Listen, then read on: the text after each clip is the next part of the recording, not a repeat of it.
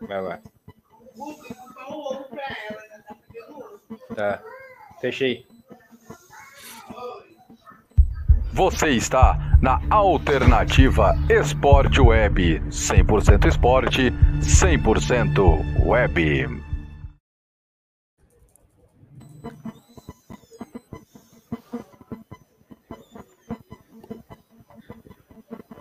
Esta transmissão tem um oferecimento de Royal Bet VIP. O Pix mais rápido e as melhores odds do Brasil você encontra na Royal Bet VIP. Use o nosso código promocional ASportWeb no seu primeiro depósito no valor de até 100 reais e ganhe 100% como bônus de boas-vindas. Royal Bet VIP é de brasileiro para brasileiro.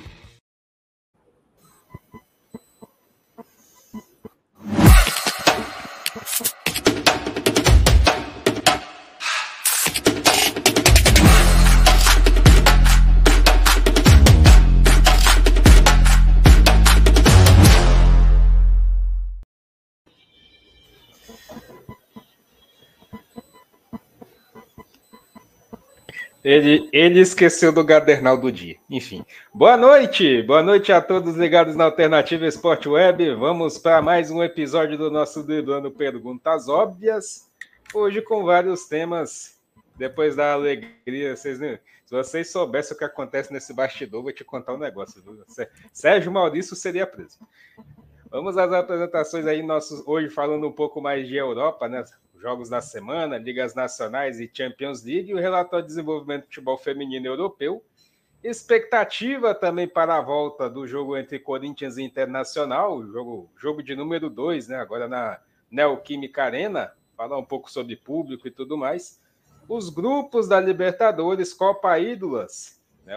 Tem aí o Atlético Mineiro lá dando uma passeada, literalmente, para poder disputar alguns jogos, e o Campeonato Paulista o Bragantino, Corinthians e Palmeiras, e além do Mundial de Vôlei, já falando um pouco sobre os esportes femininos de forma geral. Rodrigo Prado, muito boa noite.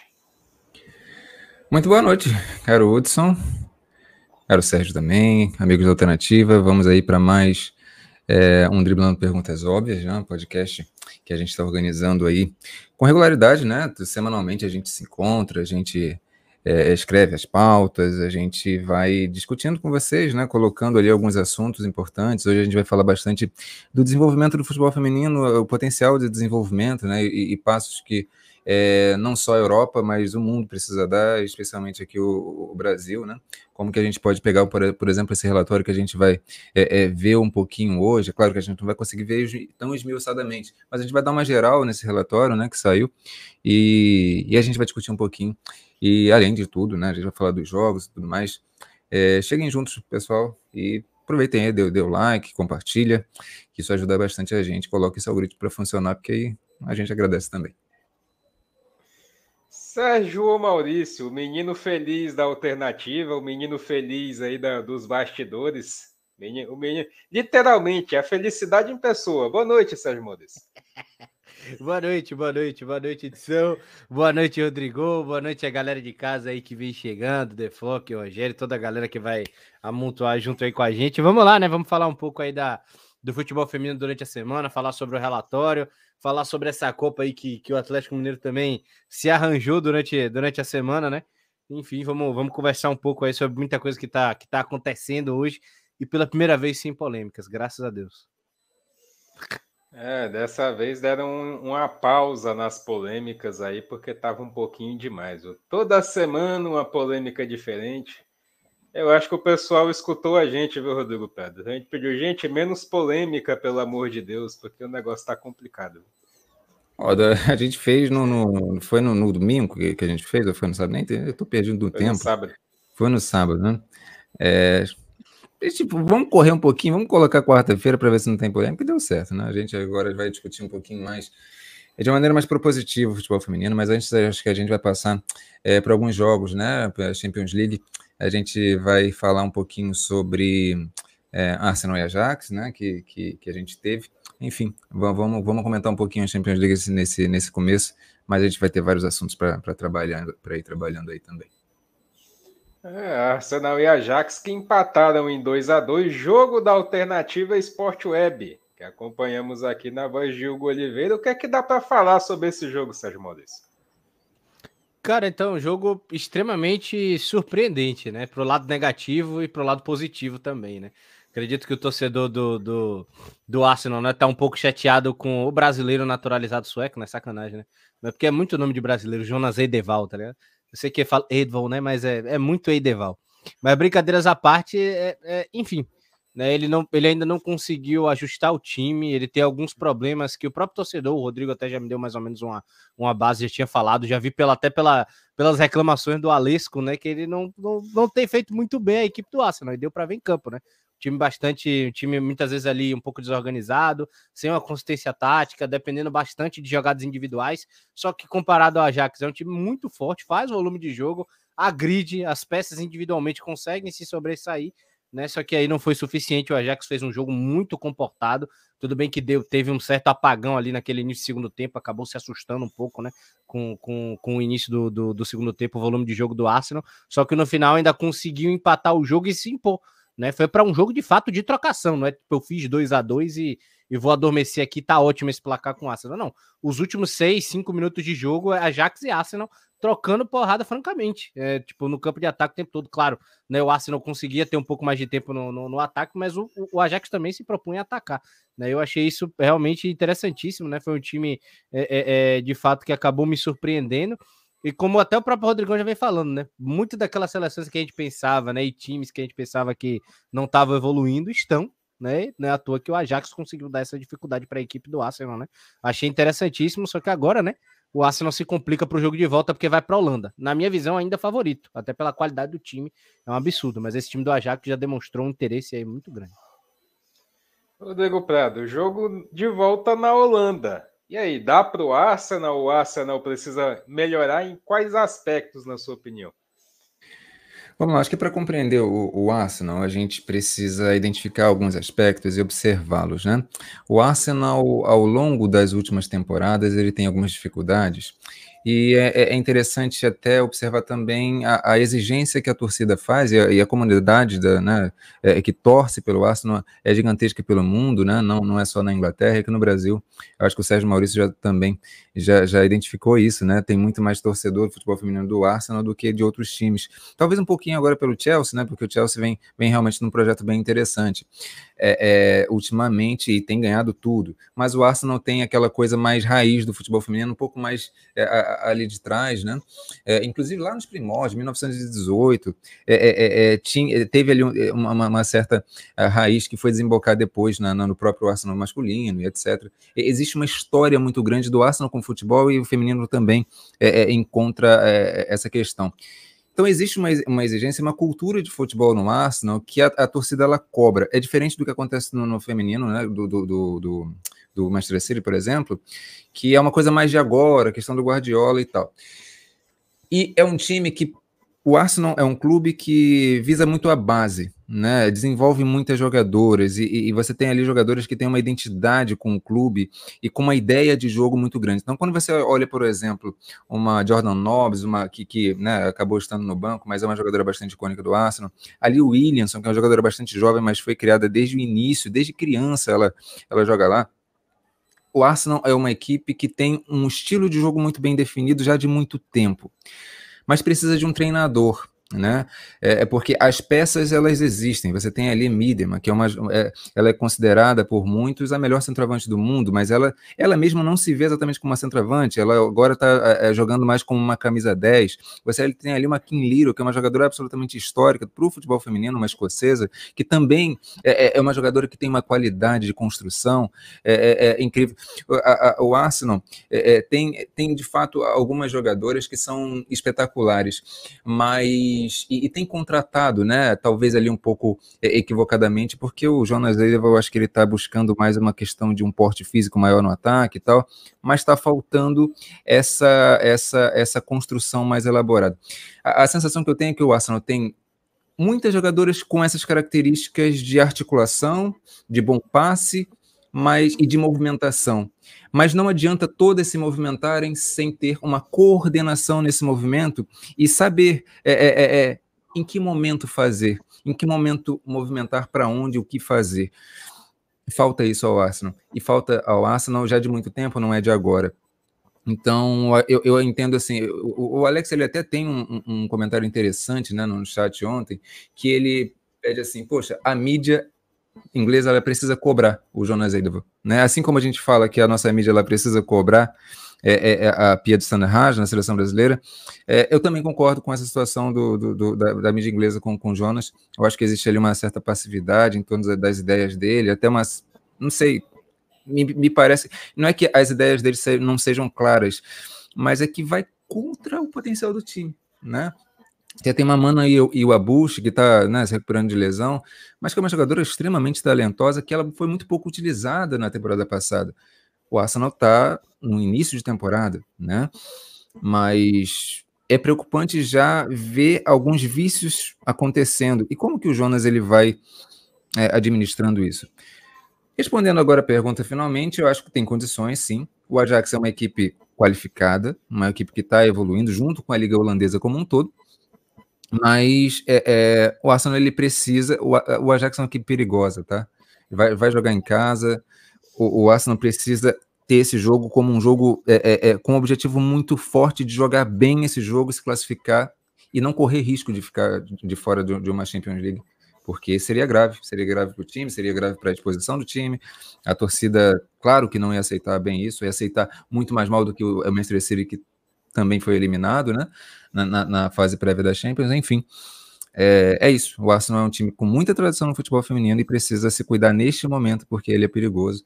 O Ajax é uma equipe que, que é muito, muito qualificada também. Tivemos também Bayern 1 a 0 para cima da Real Sociedade, que é um time que você, inclusive, Sérgio, me destacava que é um time interessante, o time da Real Sociedade, né? mas o Bayern conseguiu sair na frente. De fato, né? Esse, essa equipe do Real Sociedad, é, isso daí o, o, Rodrigo até que tinha me atentado já na, na temporada passada, foi, foi vice-líder, né? Foi vice-campeão da, da, da, do campeonato o, o, do campeonato espanhol. Né? Então, isso que acho que ele só ficou atrás do Barcelona, né? Então ele chegou a ficar à frente, inclusive, do próprio Real Madrid, que tá brigando, tá brigando por vaga do, em cima do Rosenborg. Então é um time bastante organizado, é um time que tem algumas ideias é, é, é de jogo interessantes, é um time que faz frente muitas vezes ao, aos clubes espanhóis que estão, aos clubes espanhóis que estão ali. Claro, não é muito difícil você fazer frente ao Barcelona, mas ia fazer frente à equipe do Bayern de Munique. O único problema é que a equipe do Bayern de Munique, né, já é um pouco mais cascuda, também tem muito boas jogadoras, né? A própria a própria Steinway, se não me engano, também chegou chegou essa temporada lá. Então é, é, é, um, é um time de altíssimo nível. E mesmo assim, ganhou apenas de 1 a 0 da equipe do Real Sociedade, que conseguiu é, é, é, dar um jogo com dificuldade, atacou, a torcida compareceu também, mais de 11 mil pessoas, foi algo assim fenomenal, recorde, se eu não me engano, até tá, tá ali até no, no tweet da, da, das qualifiers da Champions feminina, né? Que eu acho até é, espetacular, espetacular realmente, né? A Sociedade agora vai para a Alemanha praticamente com um jogo aberto, tem totais condições de se classificar, mas claro, né? Enfrenta um gigante. Mas essa equipe do Real Sociedade, só de estar tá aí de fazendo e, e fazendo o, o, jogo que fez, já está de boníssimo tamanho. É, Rodrigo Pedro, esse 1x0 do Bayern para cima da Real Sociedade, será que ainda dá para a equipe espanhola recuperar o jogo de volta que será lá na Alemanha? Vai ser bem difícil, porque a equipe do Bayern de Munique é uma equipe que ela é muito consistente, é, é, ela, ela oscila muito pouco, né? A equipe do Bayern de Munique tem um modelo de jogo muito bem definido, às vezes é uma equipe até rígida demais, né? Mas especialmente jogando em casa e com essa vantagem, é, vai ficar um pouco mais difícil para a Real Sociedade. Mas o destaque que eu dou é para o grande jogo que a Real Sociedade. Eu vi, especialmente o primeiro tempo, o segundo, depois eu vi alguns lances e a Real Sociedade fez um grande jogo.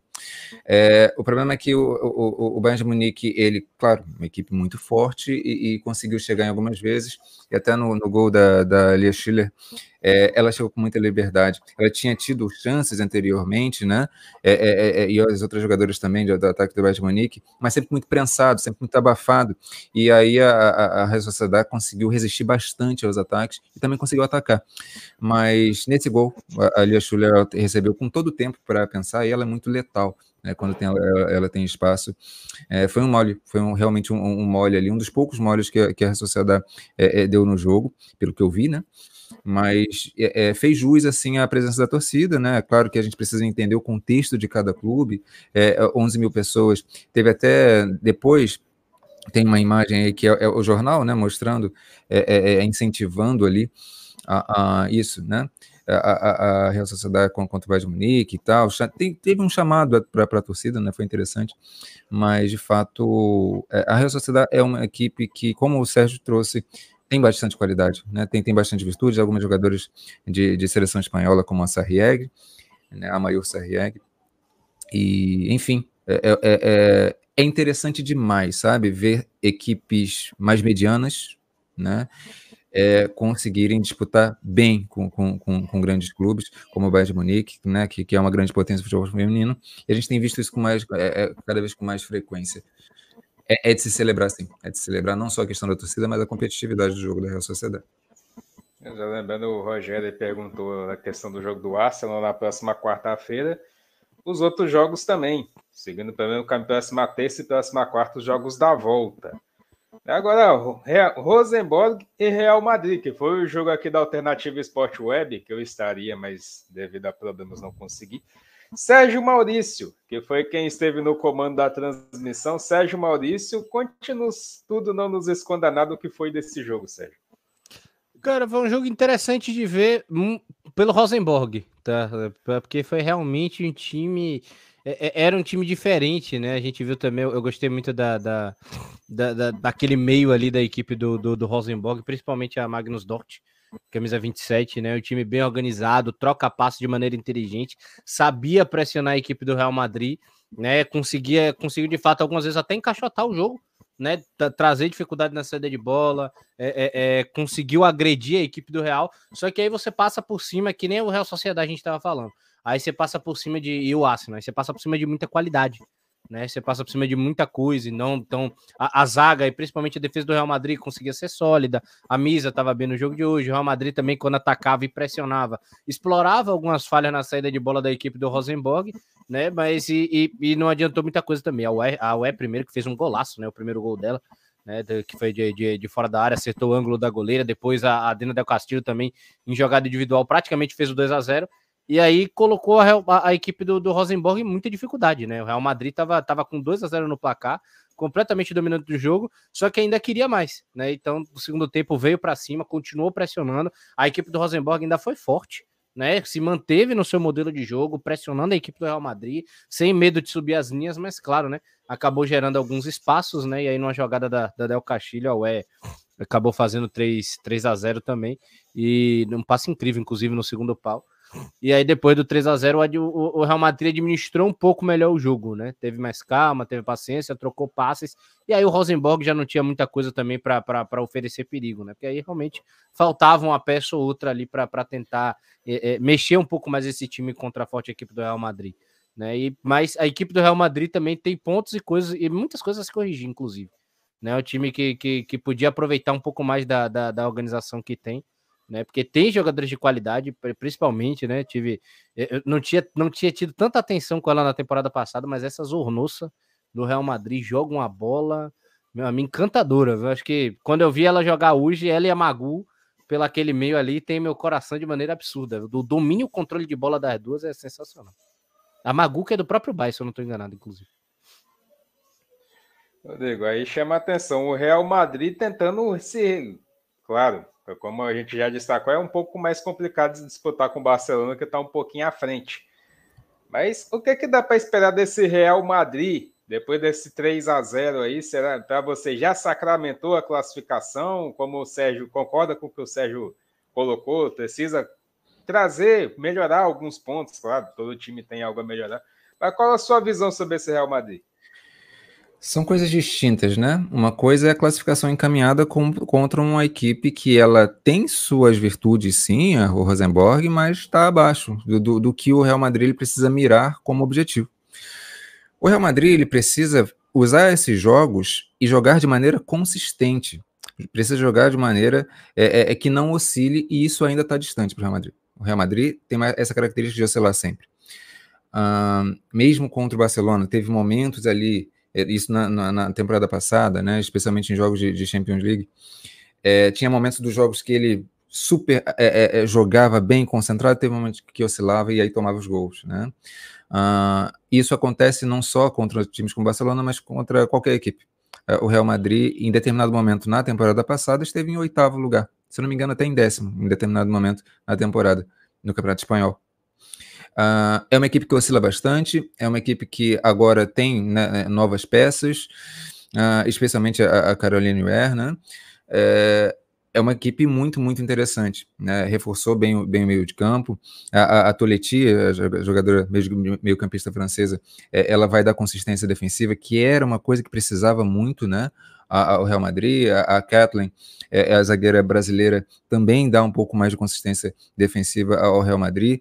Vai evoluir, mas a questão é que, como sistema de jogo, uma proposta de jogo, é, é, o Real Madrid ele precisa é, é, é, ser mais consistente mesmo. E, e, dentro dos jogos, ele precisa golear. Um jogo como hoje, o Real Madrid ele podia golear por mais. E a questão não é exatamente golear, não é questão de fazer gol, é jogar de uma maneira mais, mais consistente mesmo. Acho que está um pouquinho aquém. E isso é justamente importante para quando pegar jogos do nível do Barcelona e jogos de nível de ali de quartas, semifinais, quem sabe, é, de Champions League, disputar com mais nível ainda. O Real Madrid ele persegue isso e para isso ele precisa exatamente usar esses jogos é, é, que exigem um pouco menos e amassar e fazer tudo o que pode. E o Real Madrid ainda está um pouquinho distante.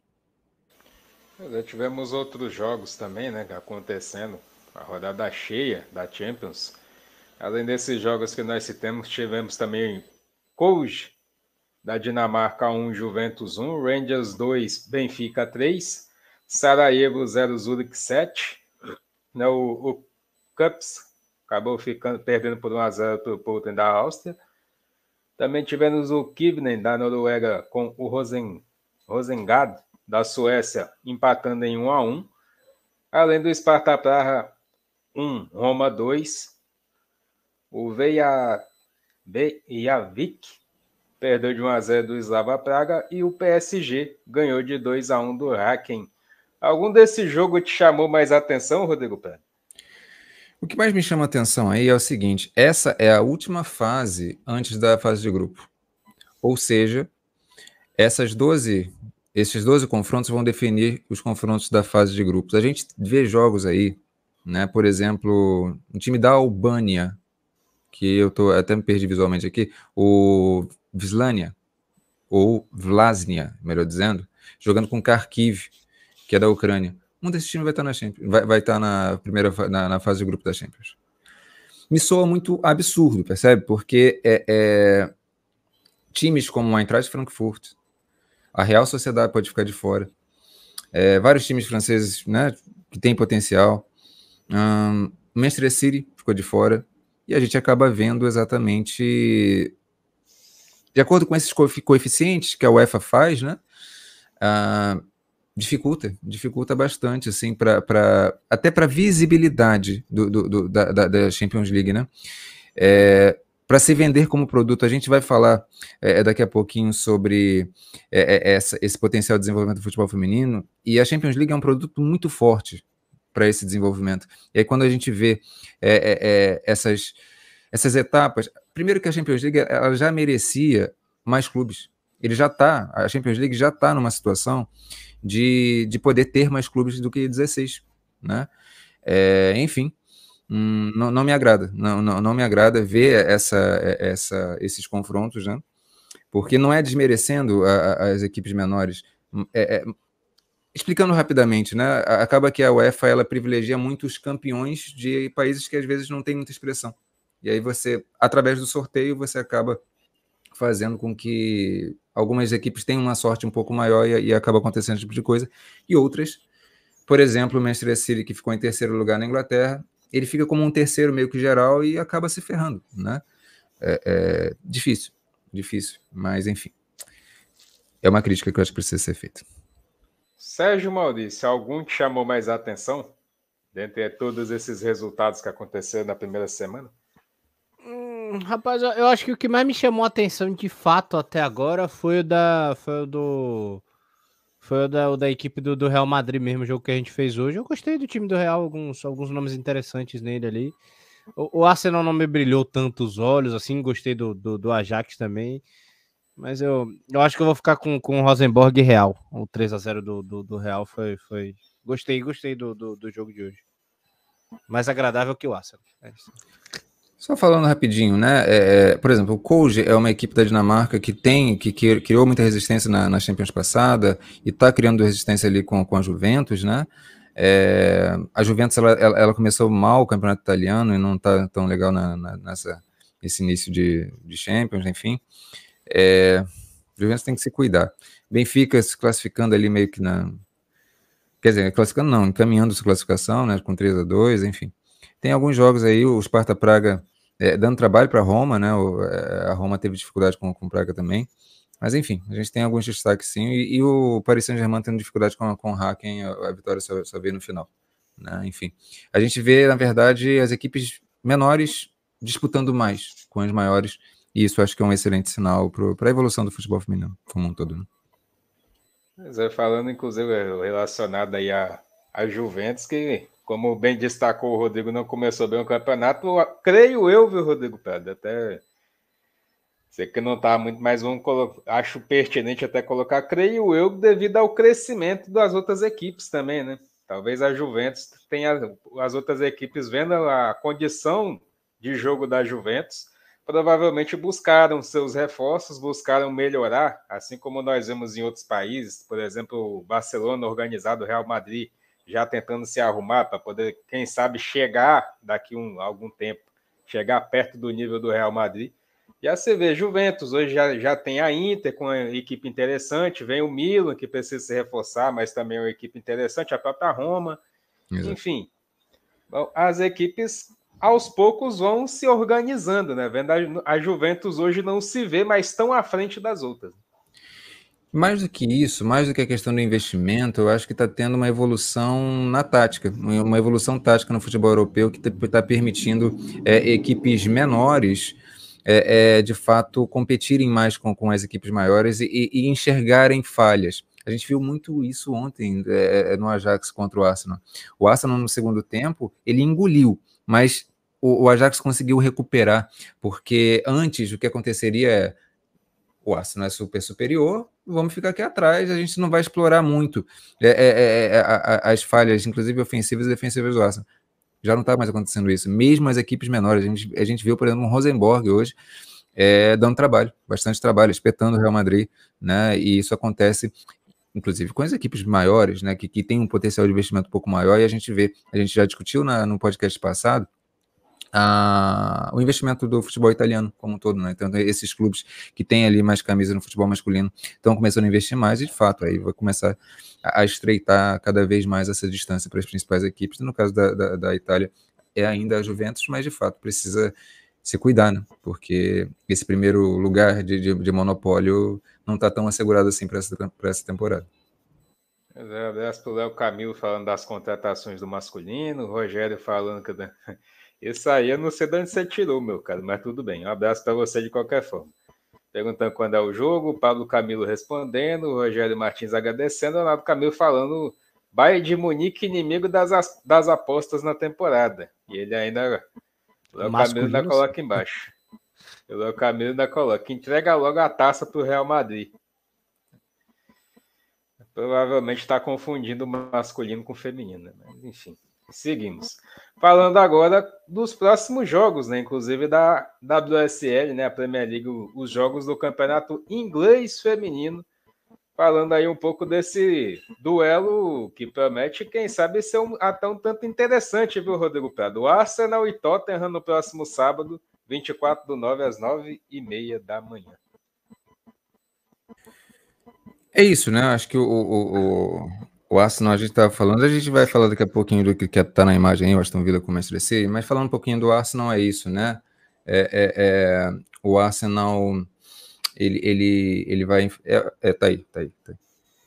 Um, vai ser no Emirates Stadium, né? É, a gente precisa entender esse contexto que a Inglaterra, ela venceu a Euro em julho, né?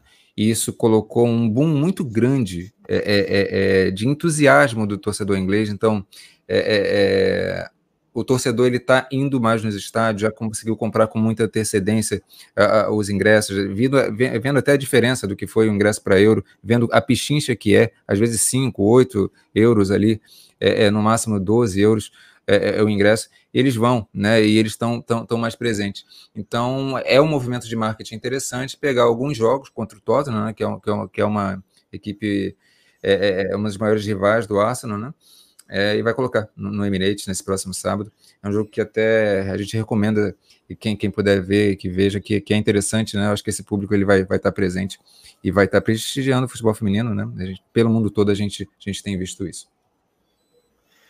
Sérgio Maurício é um jogo que, com toda certeza, eu, por exemplo, sou vou estar curiosíssimo de acompanhar esse Arsenal e Tottenham. Você sombra de dúvida, né?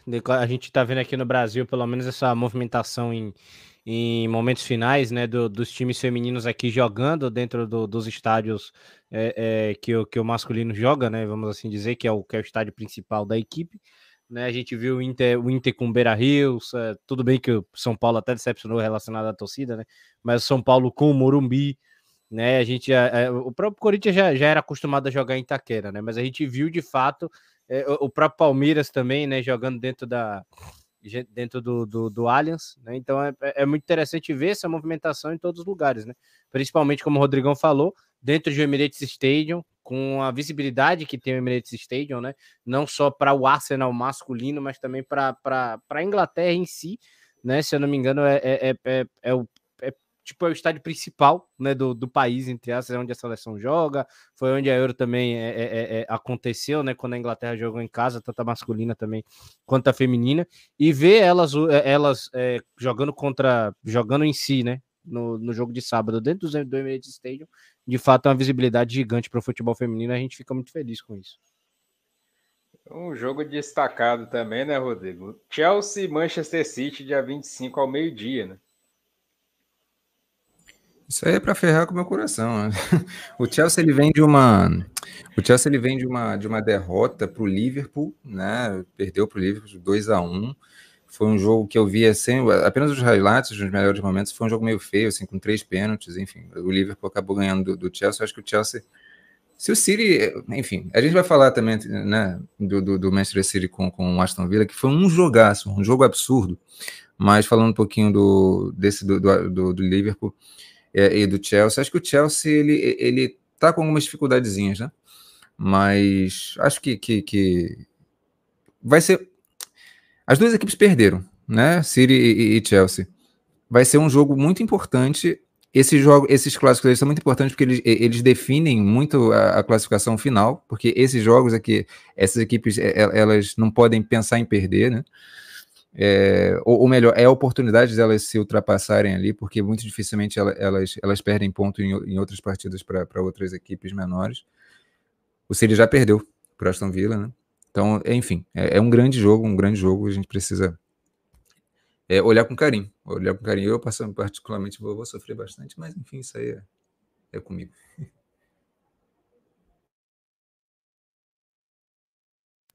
Tá no. É, tá Ficamos devendo, né?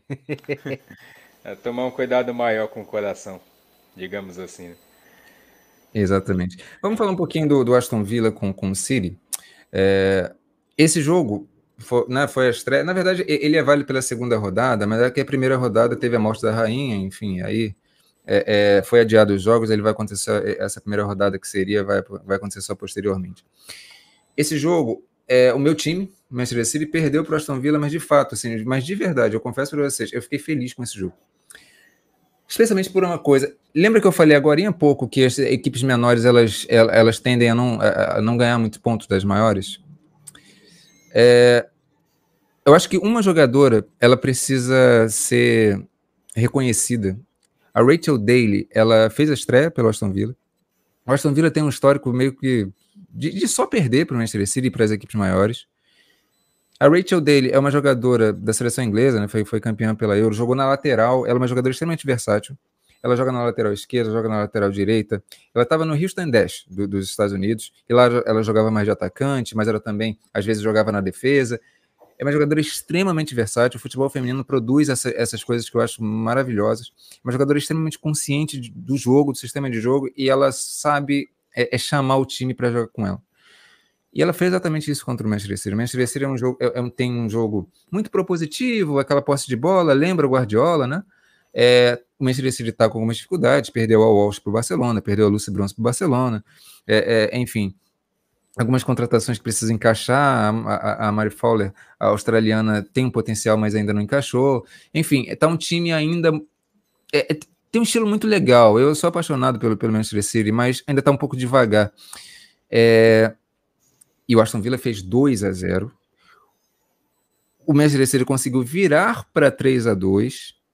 O Aston Villa empatou 3 a 3 e virou 4 a 3 orquestrada pela Rachel Daly. A Rachel Daly, ela fazia, ela chamava e coordenava o tempo inteiro essa pressão alta em cima do City.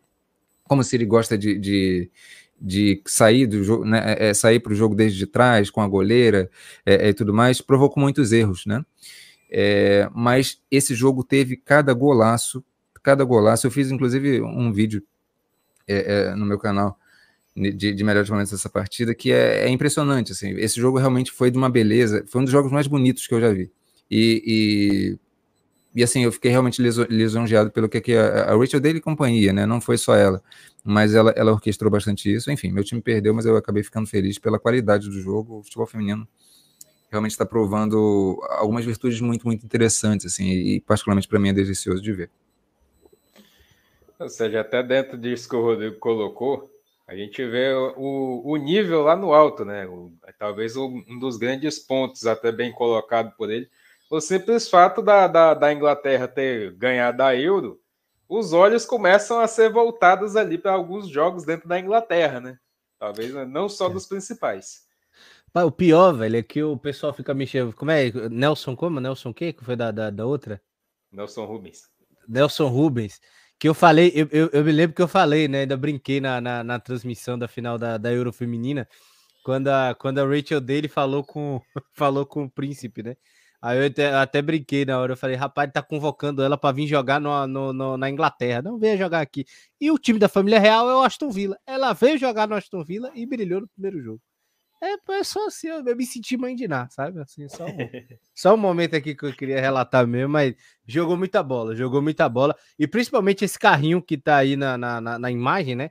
Foi um, um carrinho até que o Rodrigo me mostrou depois. É, é, é, ela no carrinho, ela conduz, conseguiu conduzir a bola, se levantar e participar da jogada. Ela foi espetacular, né? Não é à toa que, que, que o Vila venceu esse jogo por 4 a 3 uma aquisição e tanto de fato, né? É, e enfim, acho que para a evolução do futebol feminino, o Rodrigo já tinha até falado do Real Sociedade, times como esses médios participarem e evoluírem é muito importante. Né? Eu sei que muita gente ficou feliz aí e tal, por causa da lixa lema, mas é a Rachel dele que jogou para caramba. E ainda tem esse aspecto, ainda tem esse aspecto, a Rachel dele conseguiu potencializar a Alicia Lema. A Alicia Lema jogou bem esse jogo. Eu sou bastante crítico a ela, porque ela, ela é uma jogadora que poderia entregar mais né? É, é independente de qualquer coisa, né? Ela, é, ela às vezes ela é reconhecida por outros aspectos, mas ela é uma boa jogadora. Uh, e ela sempre deixou a desejar para mim. E esse jogo ela jogou muito bem e muito potencializada pela Rachel Daly. Pois é, falando de alguns outros jogos também, no italiano temos Roma e Fiorentina, pelo alemão Hoffenheim e Wolfsburg, e também o jogo do Wolfsburg contra o Leverkusen, no caso o, Hoffenheim contra o Wolfsburg no dia 24 e o Wolfsburg contra o Leverkusen no dia 30. Também são alguns jogos em destaque, Rodrigo Pedro. É, o campeonato alemão, né, é, é, é, é um, um, campeonato forte. Eu acho que teve até um errinho aí, não era para estar esse Wolfsburg e Leverkusen, mas, mas de fato, Wolfsburg e Hoffenheim é um jogo para se prestar atenção né? Vai acontecer agora dia 24. E Roma Fiorentina, um destaque do campeonato italiano, né? É, recomendo, recomendo que vejam. Fiorentina é, é, uma dessas equipes italianas que antes oscilavam mais e agora está tá com mais essa proposta de, de, conseguir brigar mais um pouco lá em cima. Né? Isso aí, esse Roma Fiorentina é um jogo que com toda certeza eu vou ter o prazer de acompanhar. E aí, Sérgio Maurício, falando um pouco desses jogos aí, antes da gente entrar até no, no, no relatório, né, que foi um, um dos assuntos mais perguntados, inclusive, no, no podcast anterior. A questão do, a questão do, do campeonato italiano? O italiano, o alemão. É, de fato, né? A galera até, até, até falou, perguntou um pouco, né? Eu ainda, ainda não comecei a acompanhar de fato. O Rodrigo até me falou um pouco do jogo do da questão que foi do, do Frankfurt do Frank, Frankfurt e Bahia, foi isso? Foi a Eintracht. A Eintracht. Ah, isso, isso, é o Eintracht Frankfurt e, o, e, e o Bayern de Munique, né? Que foi, que foi um jogo também que teve média de público ali que a gente até citou aqui também, mais de 22 mil pessoas e tudo mais, né? Então é, é, é um campeonato também que tem muito a evoluir e não teria por que não, né? Ainda mais dois jogos aí do, do Wolfsburg, né? Contra Hoffenheim e Leverkusen. Acho que são dois jogos aí de, de, de fato de muita, de muita evolução, né? Para o futebol, pro futebol feminino, para a gente poder assistir né? E o, que, e o, e o queridinho aqui da, da galera da alternativa, né? O italiano Roma e Fiorentina, né? Eu confesso que eu tô devendo assistir um jogo da Roma, porque eu quero ver André Salve jogar. Eu já comentei isso até com o Rodrigo. Que ainda não tive muita experiência de ver ela jogar, mas eu quero ver também. É, o horário é até bom, viu? Normalmente os jogos da, do italiano são jogos assim bem cedo, num horário bem, bem tranquilo de se acompanhar. Falando agora do, do desenvolvimento né, do futebol feminino como um todo para fazer fazer montar aquele famoso paralelo de, do, do, europeu com o Brasil, né, o que vem o que vem acontecendo de evolução em si. Como é que está engajamento de público, de perfis diferentes de marketing, enfim. Rodrigo Pedro, queria que você explicasse um pouco para a gente, já começando a falar sobre todo esse, esse paralelo, né, esse parâmetro do futebol feminino, como é que você está vendo essa evolução, tanto na Europa como aqui no Brasil?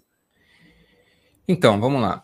É, é muito importante né, que a gente é, entenda que o futebol feminino é algo muito sério.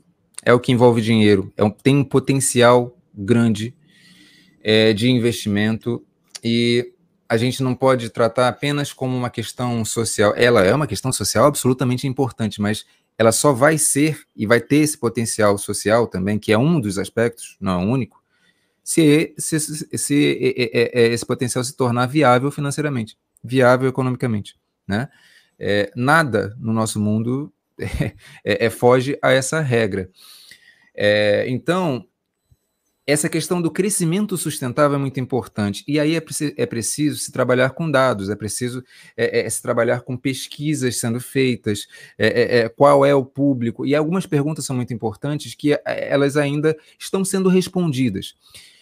Então, pesquisas como essa que, que saiu né, é, é, é na, na Europa e, e, e, gerou esse relatório, uh, elas são muito importantes porque nos dão números, é, é, nos dão um direcionamento do que está acontecendo na Europa, é, mas a gente aqui no Brasil precisa entender que é localizado na Europa, a gente precisa fazer o nosso também, a gente pode se inspirar no que, nas descobertas que, que, que, eles fazem lá, mas a gente também precisa se movimentar e se inspirar no que eles estão fazendo de alguma forma, mas a gente também tem realidades muito, muito próprias, né? É, dito isso, eu acho que tem alguns aspectos nesse relatório, ele tem ali mais ou menos umas 60 páginas, é um relatório bastante é, é completo, eu vou tentar deixar depois na, na descrição é, é para vocês a fonte, tá?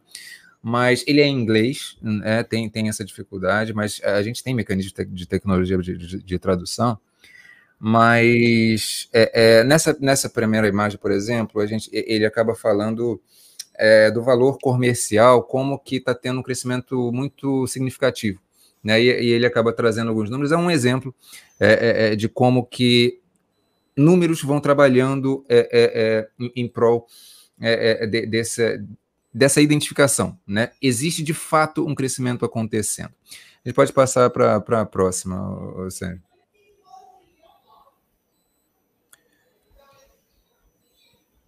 Eu... eu ver aqui.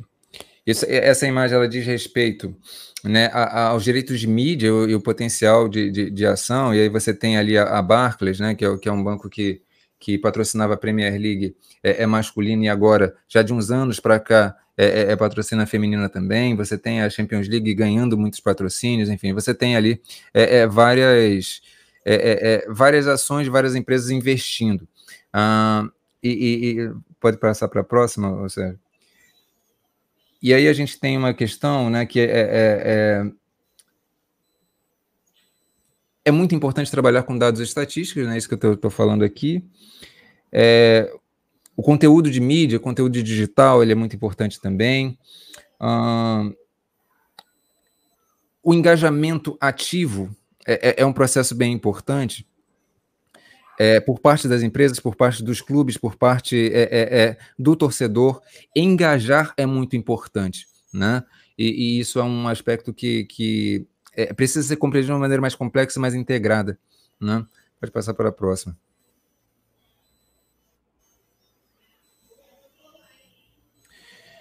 Isso aqui é um exemplo de como que um, um banco é, dinamarquês, se eu não me engano, é, ele patrocinava o, o futebol masculino do, do Cold, é, é, do HB Cold, e o que aconteceu é que eles estavam, enfim, a reputação ela não estava tão alta, né? Devem ter feito alguma, algumas, algumas questões. É, é, e resolveram investir no, no feminino. Carrefour. É, fizeram algumas meme, né? E, e enfim, e, e, resolveram investir no feminino, e aí eles perceberam que a reputação voltou um pouco, né?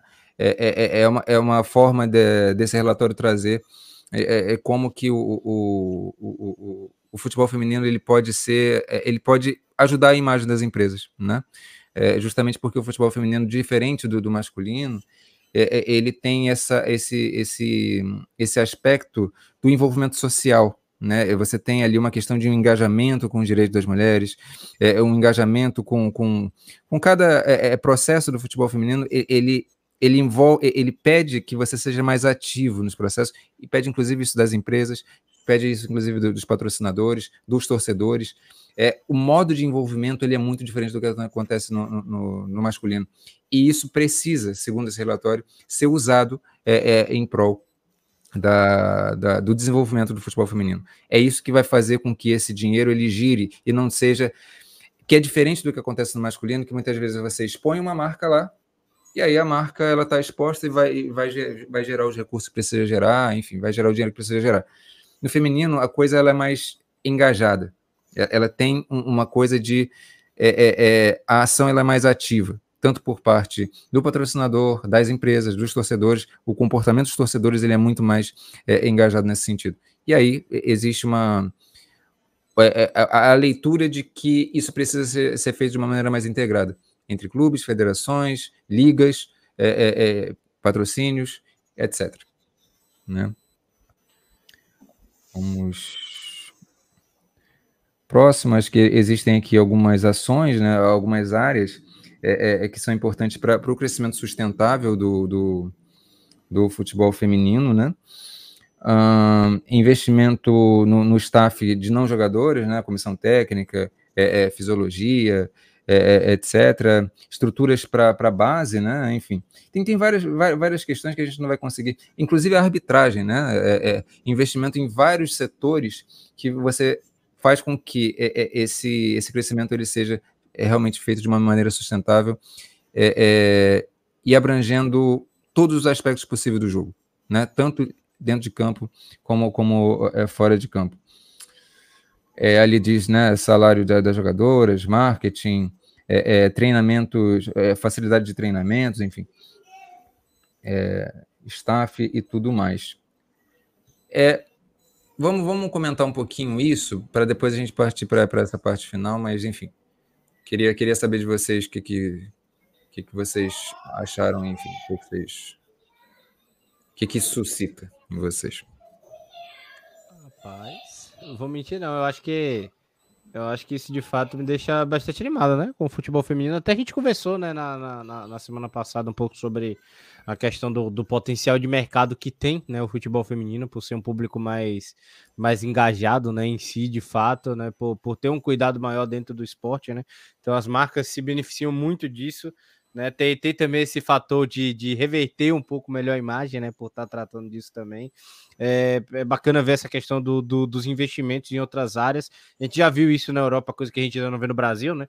a própria Walsh vendida, como a gente viu, por, por 400k, incentivando o crescimento do mercado, né? É, enfim, acho que acho que só anima, de fato, a questão do, do, do desenvolvimento do futebol feminino. E pelo que eu vi do relatório, o objetivo é crescer 5, 6 vezes mais, né? 6 é a base, né? Praticamente. Seis, ou 5 é a base, 6 é o, é o que, ele, que ele considera como teto, né? Que isso possa acontecer.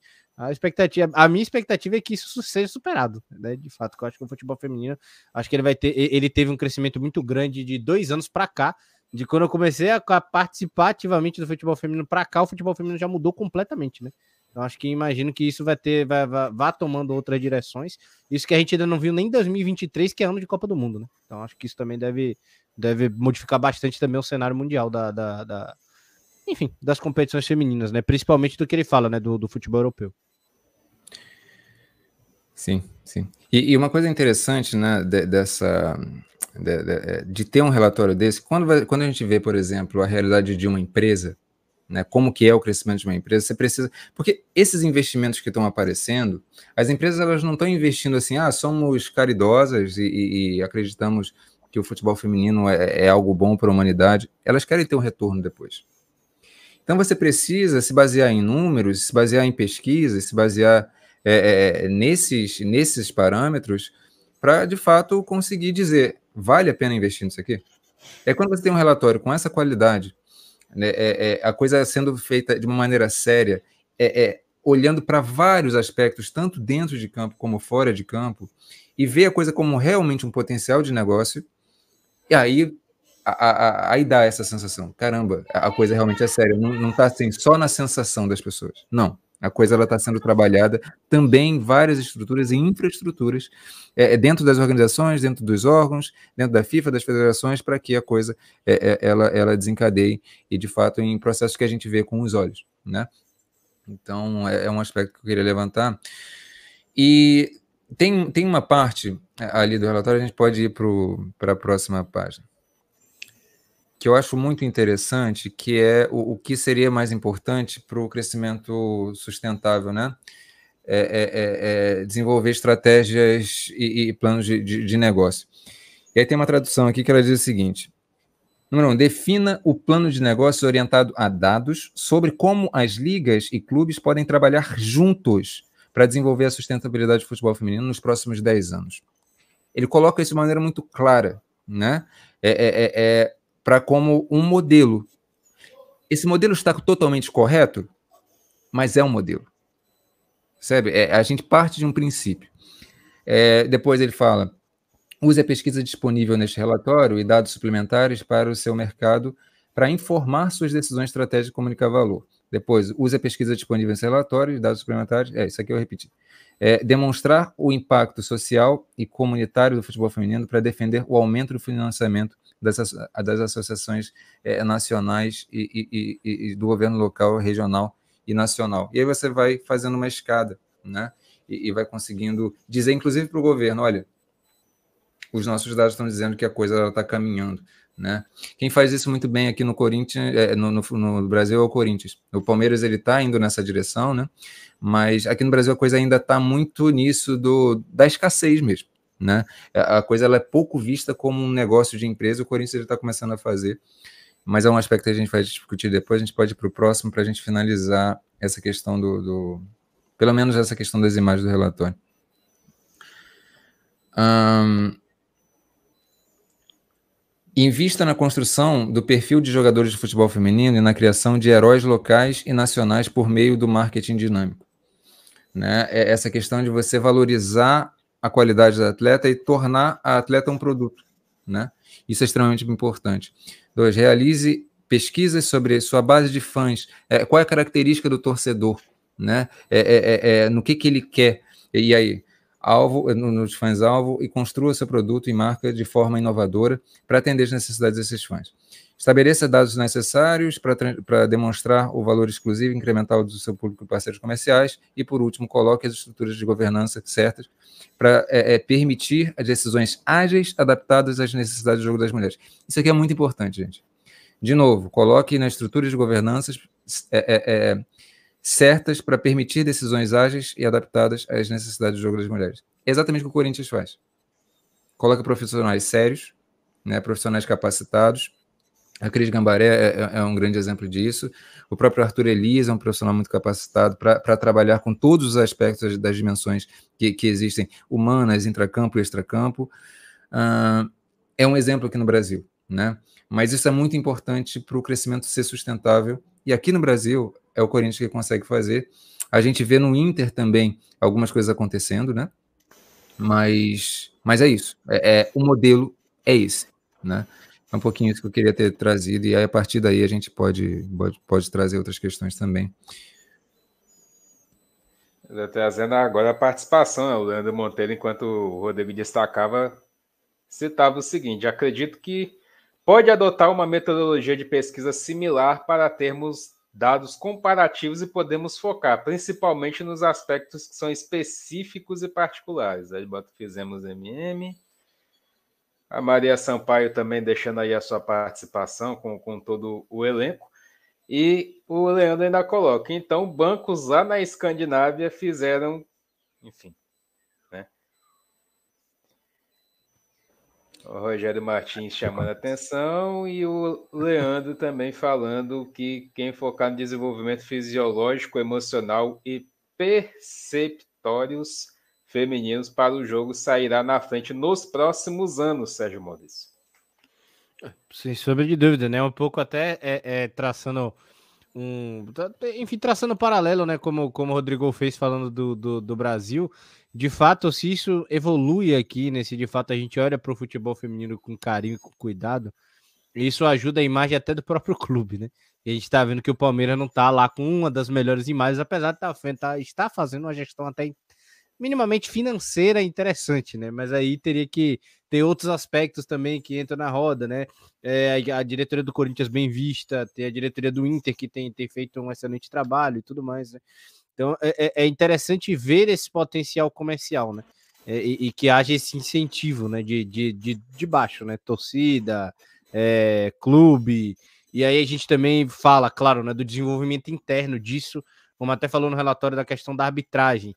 Tem que ter um investimento de equipamento, tem que ver investimento também para as meninas é, é, é psicóloga, né? Como teve o problema do, do, do, Palmeiras agora relacionado a Agostinho e tudo mais.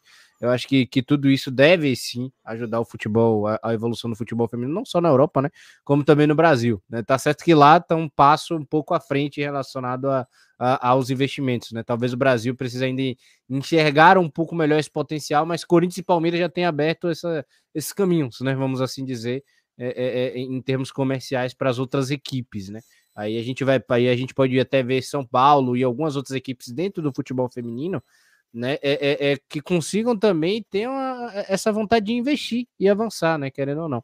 E claro, né? Acredito que, que, que isso no feminino vai ser essencial, querendo ou não, até porque faz, faz, faz parte, né, da, da, das meninas, né? Essa questão do, do emocional, essa questão do, do, do psicológico, né? Que nem o, o Leandro Monteiro falou, e querendo ou não, entra em campo, né? Então isso também embeleza mais o jogo né? E querendo ou não, isso também traz resultado para comerciais, né? Para quem, quem participa do futebol feminino. Algo a mais, Rodrigo? Você gostaria de, de pontuar algo também? Esse assunto, na verdade, ele, ele, é infinito, né? Eu acho que a questão é a gente tentar entender quais são as especificidades do, do futebol feminino, e as, as, especificidades elas não são só assim do plano geral do futebol feminino, existe ali questões que são regionais. Então a gente vê esse relatório falando do contexto da Europa e o próprio relatório ele menciona isso. Cada região, cada sub-região da Europa responde às pesquisas de uma maneira diferente. Então cada região ela ela ela precisa ser tratada de um jeito diferente. Então a gente precisa também aqui no, no Brasil é, de um trabalho desse nível, né, que, que permita que porque quando uma empresa olha um trabalho desse, ela sente segurança, ela sente confiança. Está sendo feito um trabalho para o desenvolvimento. Então, eu vou colocar meu dinheiro nisso aqui. Né? É, é, isso é, é, é aumenta muito, mas muito, mas muito a, a, capacidade do futebol feminino se desenvolver é, é, no longo prazo. Você, você estabelecer metas, né? Você estabelecer, de fato, muito nitidamente qual é o próximo passo de cada equipe da equipe menor, as equipes de base, as equipes amadoras, as ligas. No Brasil a gente não tem isso. No Brasil a gente não tem isso. A gente tem um amadorismo completo na CBF, ou praticamente completo, e, e a gente não tem a menor tipo de perspectiva de, de, de, quando que esse negócio vai ficar sério. A gente não tem isso nem, nem no futebol masculino, né? A, a, a bem dizer a verdade. Mas o futebol masculino também não tem que ser parâmetro. Quando a gente fala das especificidades do futebol feminino, justamente a capacidade do futebol feminino de ser transformativo, né?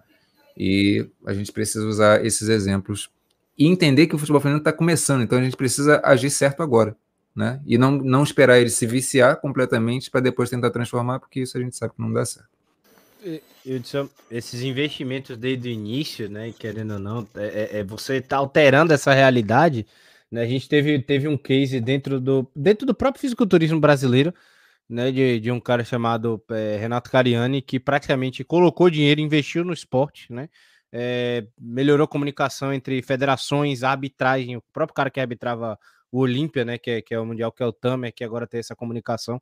Então todo mundo se juntou, todo mundo se reuniu, o trabalho começou a ser conjunto, começaram a ter é, torneios nacionais aqui no Brasil em menos de dois anos. O Brasil, que nem sequer classificava para um pré-classificatório do Olímpia, agora tem três campeonatos no ano que classificam atletas para o Olímpia. Já estamos no ano com mais de 22 atletas classificados para o Mister Olímpia, assim, tipo, recorde na, na, na, história do Brasil. E um atleta de fisiculturismo que ganhava 5 mil reais em patrocínio, né? A gente tem hoje líderes da, do esporte ganhando é, 200 mil, 300 mil, quase um salário de um jogador de futebol. Então, óbvio que eu estou citando um caso de um esporte específico que funciona em individualidades, né? O futebol feminino é uma parada muito mais ampla de, de se desenvolver. Mas, de fato, tá havendo comunicação e querendo, esse crescimento é, é, é estrondoso. Até porque estou falando de um mercado muito nichado. Imagina o futebol feminino que é muito amplo e aberto para se poder explorar. Agora vamos entrar no, na final do Brasileiro Feminino. Jogo da volta, agora dia 24 às 14 horas. Vai fazer também a diferença, né? Fazer aquela, aquele famoso comparativo diferente, de diferentes estágios, né, Rodrigo? De um lado, ingressos gratuitos simbólicos para o público poder chegar junto. Do outro lado, o Corinthians que trouxe aí, inclusive, já os ingressos sendo cobrados, porém, tendo aquele famoso desconto, né? O fiel torcedor tem o seu desconto e tudo mais, mas já está conseguindo vender bastante. Exatamente. É, o Inter faz um, um, um, trabalho histórico, né? um trabalho é, é, que é absolutamente exemplar, mas ele está num estágio anterior, que é exatamente isso que o Corinthians fez no ano passado, que foi oferecer é, é, é, o, né, a, a, o ingresso de maneira gratuita, ou às vezes de maneira simbólica, né, como no caso do Inter foi o alimento de um quilo de alimento não perecível, e conseguiu o recorde. Conseguiu um recorde para o futebol é, é, é, brasileiro. 36.330 é, é, pessoas lá no Beira Rio, uma festa maravilhosa. Mas o Corinthians já está nesse segundo ano, ele já está um passo à frente. Né? E aí a gente vê. É, vamos vamos para outra imagem, o Sérgio, se, se, for possível. Uh, tem, uma, tem uma imagem que mostra aqui uh, o preço dos, dos ingressos. Né? A gente viu ali o número de 33 mil pessoas e 500. Eu não aguento, não. Esse tô Benegripe buscar o é pouco. É, isso aí é sensacional. Enfim. Mas a gente vê valores aí, né? É, depende, né? De, dependendo do, do, valor, você tem 20, 16, 15 reais, é, é até 60 reais, 48, 45. Ou seja, o Corinthians está vendendo esses 33.500 é, é, ingressos é, ali, né, foi alguns dias atrás, já deve ter crescido esse, esse, esse número, mas de fato vendendo o ingresso. Ou seja, para o Corinthians isso já traz lucro, já traz essa questão da, do crescimento sustentável que a gente estava discutindo agora há pouco no, no futebol europeu. É, o Corinthians ele é um modelo, né? É, é, um modelo e precisa ser estudado, precisa ser é, exemplo para que outras equipes possam dar esses passos sem dar um passo maior do que a perna. Isso o relatório europeu ele fala muito, muito disso. Você não pode é, é simplesmente é, é, se entusiasmar com o jogo feminino, coloca dinheiro e não, não sabe como isso vai retornar. Né? Isso para qualquer coisa no mundo é, é assim, mas com o futebol feminino não, não é diferente. Então, o Corinthians ele é um exemplo nesse sentido e, e dá orgulho, dá orgulho é, é, é, ver esse tipo de coisa acontecer. De fato, o Invasão por Elas está funcionando, né? eu vi no Twitter essa coisa surgir e, e é muito legal, muito interessante. E vai ser bonito, vai ser uma festa realmente bonita e a gente daqui a pouco pode, pode falar mais do jogo em si, né? Mas foi até para fazer esse link, né, do que a gente estava falando, é, é, é, da, da questão do, do crescimento e desenvolvimento do futebol é, é, feminino, como que o Corinthians é um modelo, e o Inter também. Né? O Inter é, é tem um trabalho ali também sólido e está colhendo frutos, né? Está colhendo frutos é, é, dentro de campo também. Nossa, a gente vê até esse comparativo, né? De um lado ingresso simbólico, do outro Corinthians vendendo ingresso. Claro que todo esse, todo esse questionamento que a gente vê, 20, 16, 15, 16, 15 no caso é desconto para fiel torcedor. Isso aí sim, sim, lá sim. sempre acontece lá esses descontos aí até inclusive no masculino, mas a gente já vê no feminino um benefício, né? Porque você já vê o ingresso vendendo, então isso aí vai para o futebol feminino, é investimento para o futebol feminino. É isso aí que, na minha opinião, cabe também futuramente outras equipes começarem a fazer. Ah, perfeito, perfeito. Eu acho que a fala do Rodrigo também, a sua, é muito feliz, né? né? É, primeiro, né? são degraus diferentes. E segundo, né? É um dinheiro que retorna pro futebol feminino. Até como o Leandro falou, também pode servir como bicho, não teria problema nenhum também, né? Como incentivo da, da, das próprias jogadoras e tudo mais. Mas você vê que são, são relacionados a etapas, né? O Internacional é, é, é, ele não tinha essa, é, essa, esse costume ainda do Beira Rio.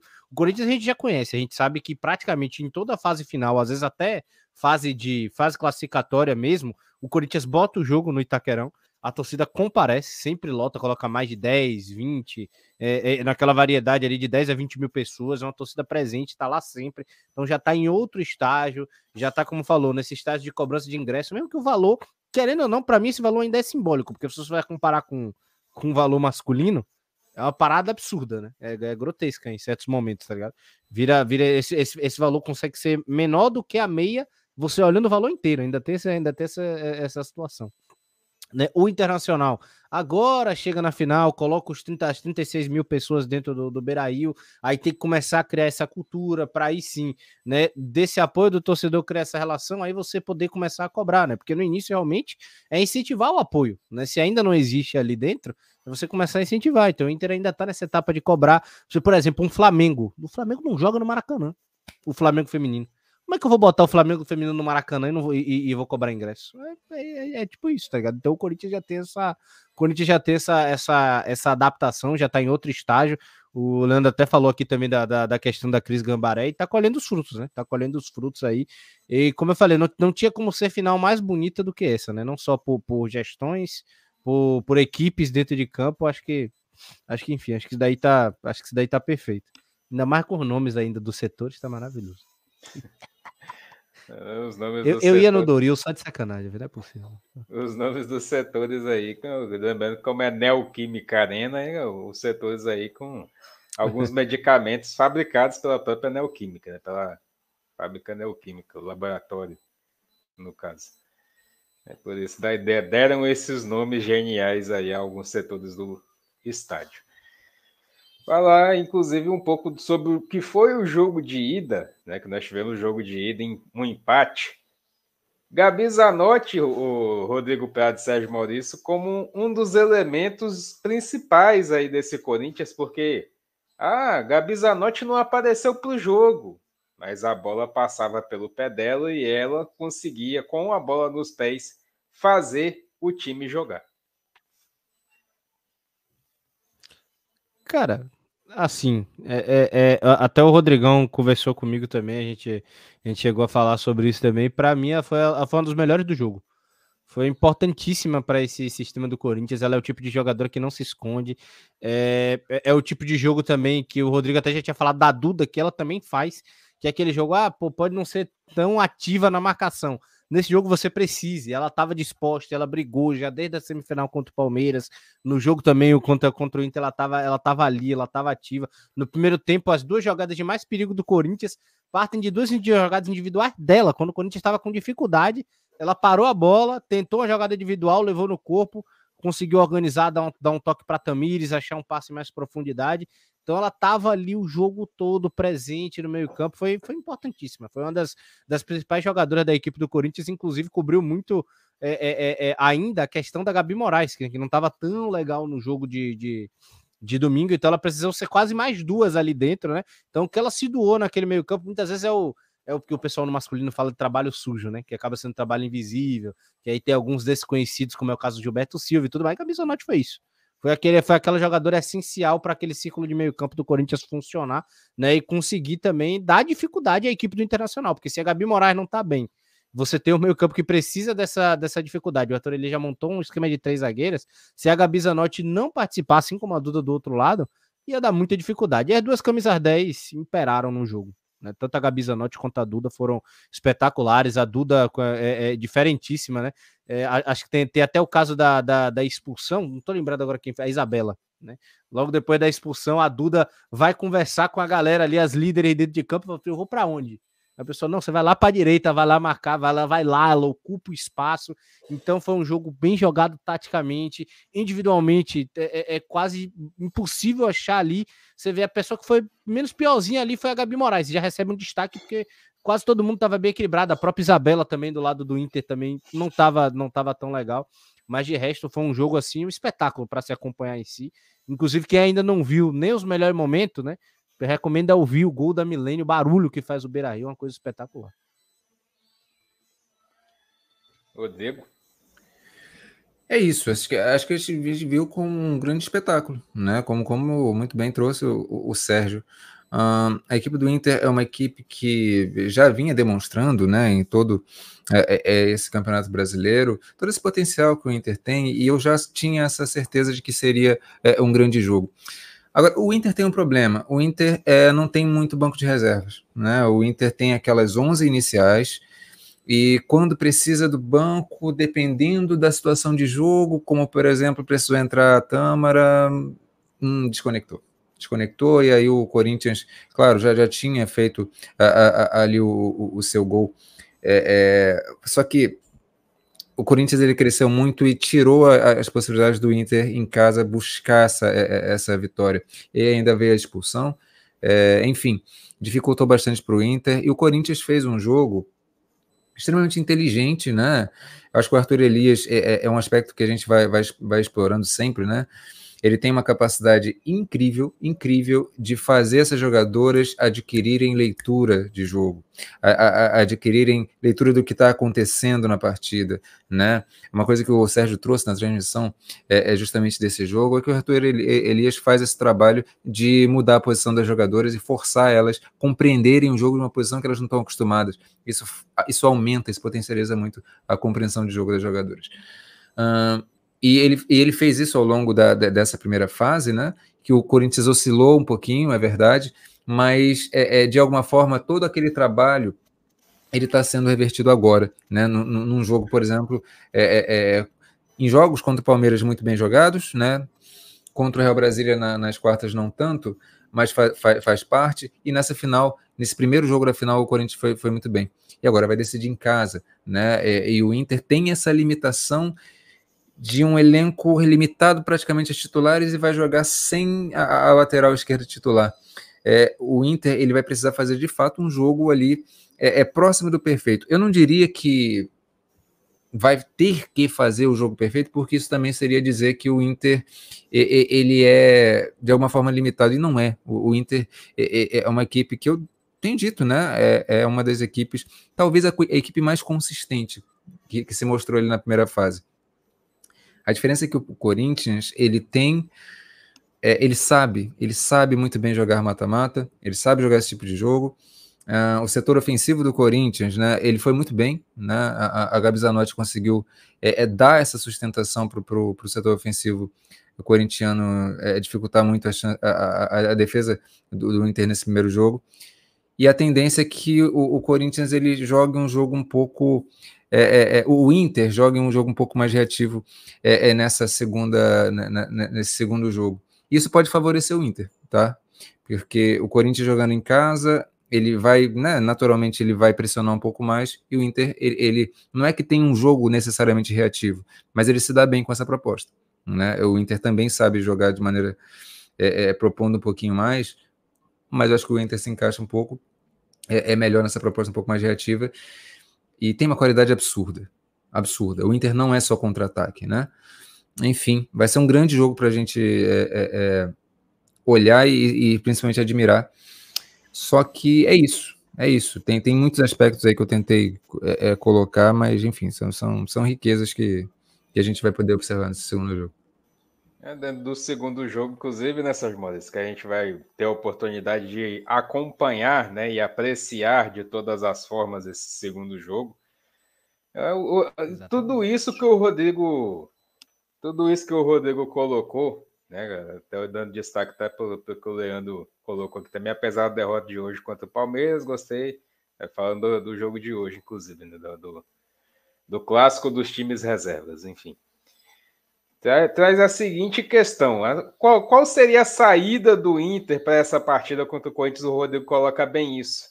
Um time que gosta de explorar bastante contra-ataque, se dá bem, consegue se dar bem jogando dessa forma. Mas e o Corinthians, Sérgio Maurício? E o Corinthians? Como o Corinthians, na sua visão, pode reagir a essa forma do Inter jogar? Ah, da mesma maneira que reagiu dentro do Beira Rio. É, acho que o Corinthians ele ele joga, ele joga o jogo de estratégia perfeito do Arthur, do Arthur Elias, né? Ele sabe, e, e, muitas equipes, às vezes no futebol feminino, perdem jogo por conta disso. Elas sabem que o jogo tem 90 minutos. Então elas sabem que elas vão ser é, é, é, é fisicamente imponentes os 90 minutos. Por mais que o adversário consiga ultrapassar essa constância corintiana, o, acho que o, o segredo do jogo do Corinthians é ser constante né? Então, e, e, o Corinthians consegue isso, né?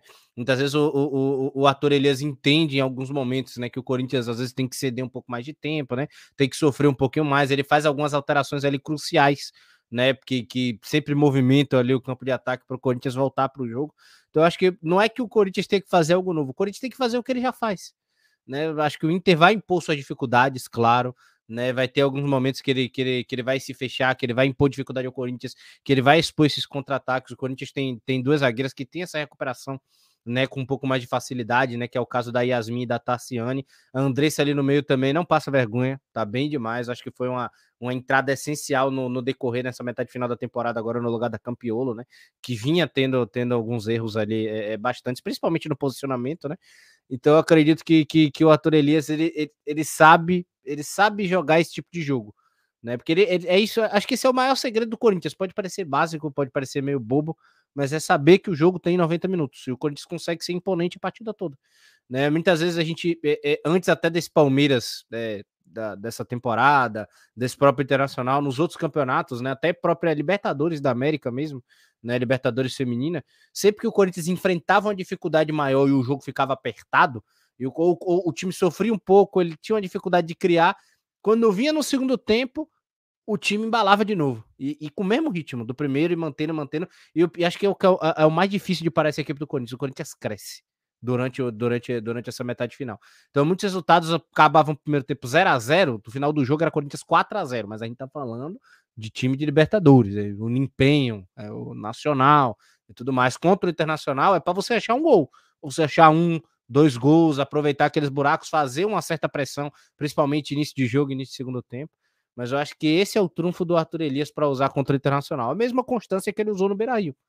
Uma hora o Inter vai falhar. E o Corinthians, como, como o Rodrigão falou, sabe jogar esse tipo de jogo e sabe ser letal quando essa oportunidade aparecer. Rodrigo Pedro até aprofundando um pouco mais sobre Arthur Elias, esse Corinthians, a versatilidade, a forma dessas jogadoras se portarem dentro de campo. Muitas vezes você viu Diane como lateral direita, às vezes Diane na zaga, Gabi Moraes, que foi um, um ganho espetacular que nós vemos destacando isso seguidamente nos jogos do Corinthians. Como é que você vê essa questão do Corinthians, então, o Arthur Elias ter essa versatilidade dessas jogadoras e a importância delas né? Diane, Gabi Moraes ali, importantes nessa questão de ser versátil, de jogar em mais de uma posição dentro do campo. É, isso é extremamente importante e no futebol feminino é, é, é, um aspecto que conta muito você conseguir trabalhar as suas peças, trabalhar as jogadoras para compreenderem funções diferentes e trabalhar em posições diferentes. O Arthur Elias compreende isso como ninguém aqui no Brasil. É, eu, eu, diria que isso faz falta, inclusive, para o Internacional, né? Digo que o Internacional está mais próximo do Corinthians hoje, é, é, mas ainda assim o Corinthians está à frente porque ele tem esse treinador que compreende o jogo para além de um sistema que é composto ali, muito bem organizadinho. O Arthur Elias ele consegue se reinventar. Reinventar não, é, é, é mais nesse sentido de. Peraí, as soluções que eu estou encontrando agora é, são uma. Mas eu vou buscar mais, porque as próprias jogadoras elas têm essa autonomia de compreenderem e se destacarem de funções diferentes, e ele tem essa leitura para construir isso junto com as jogadoras. A gente viu o Corinthians oscilar nessa primeira fase, como eu falei. É, mas a todo momento eu via o Arthur Elias, às vezes até com críticas nossas, né? Pô, ele tá paralisando ali, ele tá é, é, é, é colocando a Miriana na, na, na, nas laterais, é, tá colocando a Tarciane de centroavante em determinados momentos, tá testando a Diane de, de lateral também, a Yasmin jogando na zaga, enfim. só que esse trabalho que ele foi, foi fazendo no primeiro turno, é, ele não só esse trabalho no primeiro turno, mas ao longo dos anos ele tem feito isso, dá essa confiança de que as jogadoras, olha só, no momento crucial a gente vai ter condições motivacionais e, e, e de acreditar naquilo que a gente está fazendo, porque é um trabalho do dia a dia, é um trabalho que ele faz a cada treinamento, é um trabalho que ele faz a cada jogo, inclusive. É, e independente de resultado, a gente sempre fala isso, né? É, é, essa questão do resultadismo atrapalha muito. E eu via, na verdade, eu, eu via as pessoas dizendo assim: pô, o Corinthians está meio preocupante, né? E eu, vamos lá, com calma. Com calma, porque é um trabalho sendo feito e, e se a gente só olha para o resultado, a gente não está olhando para o processo. E uma das grandes virtudes do Arthur Elias é justamente esse entendimento do processo, do que está acontecendo ali com o grupo. E isso está se demonstrando agora no mata-mata. Se fosse é, é, é, somente é, o turno e retorno, o Corinthians acho que teria mais dificuldade. Exigiria-se outra, outras é, virtudes do, do, Arthur Elias. Mas como é um mata-mata, essa coisa ela retorna com, com essas virtudes dele retornam com muita, com muita potência agora, né? E eu vejo o Corinthians, sim, com, com muitas condições de ganhar esse título, muito em função desse excelente trabalho que o Arthur Elias vem fazendo, não só de agora, mas nos últimos anos. Sérgio Maurício. Também quero te ouvir sobre a, essa questão da versatilidade, um ponto que você até conversou com a gente em off, né, depois do, do primeiro jogo. Esse trabalho que ele faz. As jogadoras, às vezes ele vai, tira um jogador de posição, bota em outro, e a jogadora em si ela vai se adaptando a determinados momentos do jogo. Exatamente, né? Até dar, mandar um abraço aí para a Rafa, né? Que ela que, que, que me relatou né, que nos treinamentos o Arthur Elias ele muda o tempo todo a jogadora de posição. Então a Gabi Zanotti não treino joga de zagueira, ele sempre toma cuidado ali de um, dois, dois treinos, até mais, né, por semana, fazer essa inversão, né, do que, do que você puder imaginar, a jogadora provavelmente já jogou no time do Arator Elias, né. Eu acho que é mais interessante, né, não só para entender o próprio sistema de jogo, mas para entender o que as outras jogadoras, né, que tá, estão ali no, no, no, lugar dela, né, vão, vão entender também do jogo, né, para que ela possa até se posicionar melhor e tudo mais. Então, acredito que essa versatilidade do, do Arthur Elias traz um jogo muito consistente para essa equipe do Corinthians, né? Você vê que quando tem, quando, quando a equipe do Corinthians erra, né? Por exemplo, ter, ter, ter, algum, ter algum, algum erro, uma saída de bola errada, uma movimentação errada, o time sabe se comportar a ponto de se recuperar muito rápido é muito difícil você explorar um, um, um, erro da equipe corintiana. Acho que isso talvez seja, seja uma das maiores virtudes disso, né? Assim como também é um time também que quando, quando sobe e ataca, né? Essa versatilidade, ataca num bloco muito grande. O time chega a, a, sufocar, pressionar pelos lados, né? As laterais viram, viram basicamente atacantes, né? A Tamires, a, a Tamires pisa constantemente dentro da grande área, como a gente já viu, como do jeito que gosta. A própria Tarciane, agora que tem uma movimentação um pouco mais ofensiva, né? Sai dela, inclusive, o lançamento pro, pro, pro gol da Jennifer. A gente sabe que essa versatilidade do Arthur Elias está em muita dificuldade, né? Porque muitas vezes ele pode, coisas que nos outros times não funcionariam, ele pode colocar Miriam de lateral, ele pode tentar alguém ali improvisar um atacante na meia, tentar fazer alguma coisa ali como a própria Yasmin na zaga, e vai dar certo, porque ele, ele fez essa adaptação, ele fez esse processo, então isso gera ah, não só dificuldade a qualquer adversário, mas um, é, é, muitas soluções né, inventivas dentro do jogo. Então acredito que, que, que, que sim, essa versatilidade é muito positiva. Vai gerar dificuldade para a equipe do Internacional, que, como o Rodrigo falou, não tem uma sobrevida que o Corinthians tem. Muitas vezes você não consegue tirar essas, essas soluções ali do banco, né? Tem algumas limitações, mas também não significa que também não possa encarar né, essa equipe do Corinthians e, e, quem sabe levar o título. Né? Mas claro, Corinthians dentro de Itaquera leva uma vantagem absurda e essa versatilidade do Arthur Elias muitas vezes também pode ser uma arma fatal para as equipes. É, o Leandro ainda coloca: se fosse técnico do Inter, surpreenderia o Corinthians com uma marcação pressão nos cinco minutos iniciais e finais de cada tempo. Se conseguir o gol, jogar no contra-ataque com linhas de 5 e 4. Né? E ainda cita, ainda cita a questão da Crivellari, que até a Crivellari no treinamento já foi goleira e não duvidaria na necessidade de Zanotti não ser zagueira. É, Alguns... Bota, bota, bota Corinthians 1 a 0 nos 5 minutos finais para saber onde é que a Zanotti vai estar. Tá. Olha, tem um negócio assim que é, o Inter tem uma preciosidade muito grande que eu acho que o Corinthians não tem. É, o jogo do Corinthians ele, ele é baseado muito na Zanotti, né? Ele é, mas ele é muito baseado nas movimentações de frente. Ele que, é mais associativo. Né? Ele é mais associativo o jogo do Inter ele pode ser mais construtivo. Né? A Duda ela tem uma capacidade muito grande, é, é, é, é a, a, própria Juliana ela tem uma capacidade muito grande de aproximação com a Duda. A Milene Fernandes ela muitas vezes ela volta com muita qualidade, muita consciência para essa construção. A, a Fabi Simões ela tem uma capacidade muito grande de ser aguda no jeito certo pelas pontas, pelas laterais. E se ela fizer isso, ela pode criar muito problema. É, ou seja, o Inter, quando encaixa esse jogo, ele é muito redondinho. O Corinthians, às vezes, precisa muito de uma segunda bola, ele precisa de muito de uma aceleração que acontece, que às vezes engata. É, é, é quase que o Corinthians ele, ele passa da primeira para a quarta marcha de uma vez. O Inter não. O Inter ele, ele tem essa coisa do ritmo mais bem trabalhado. Ou seja, o Inter ele tem condições de fazer um jogo impositivo no, no seguinte sentido: olha, o nosso sistema de jogo está funcionando contra vocês aqui na casa de vocês. Então toma cuidado. E vai lá quando, quando, quando chegar na frente fazer o gol. Isso coloca uma pressão. É claro que o Corinthians sabe jogar mata-mata, é como a gente está falando. Ele chega da, da, segunda na quinta marcha logo de, de, de uma vez. É, é, e isso é perigoso. Só que também o, o, sistema defensivo do Inter vai estar desfalcado, né, por causa da, da, da expulsão da Isabela mas ainda assim é um sistema defensivo forte, né? Um sistema que consegue aguentar, que consegue sofrer. Ou seja, vai ser um jogo com ingredientes absolutamente fantásticos para a gente se deliciar. É como o Sérgio já falou né, na, na transmissão, para quem não é torcedor é delicioso, porque simplesmente é, é absorver aquele bom futebol que vai estar acontecendo. E quem é torcedor vai vivenciar um momento absolutamente histórico para a equipe do, do coração. Então, é, realmente é isso, é, é só alegria. É, se o Salgado quiser, inclusive, pode meter três zagueirona, né? No lugar ali da, da, da, da, saída da Isabela, bota alguém ali com a saída pela esquerda. Pô. Se ele tivesse. É, se ele tiver trabalhado isso de alguma forma, né? É, é, anteriormente. O, o, Arthur Elias. É, é, essa coisa, essa questão. O Arthur Elias ele faz o tempo na temporada inteira.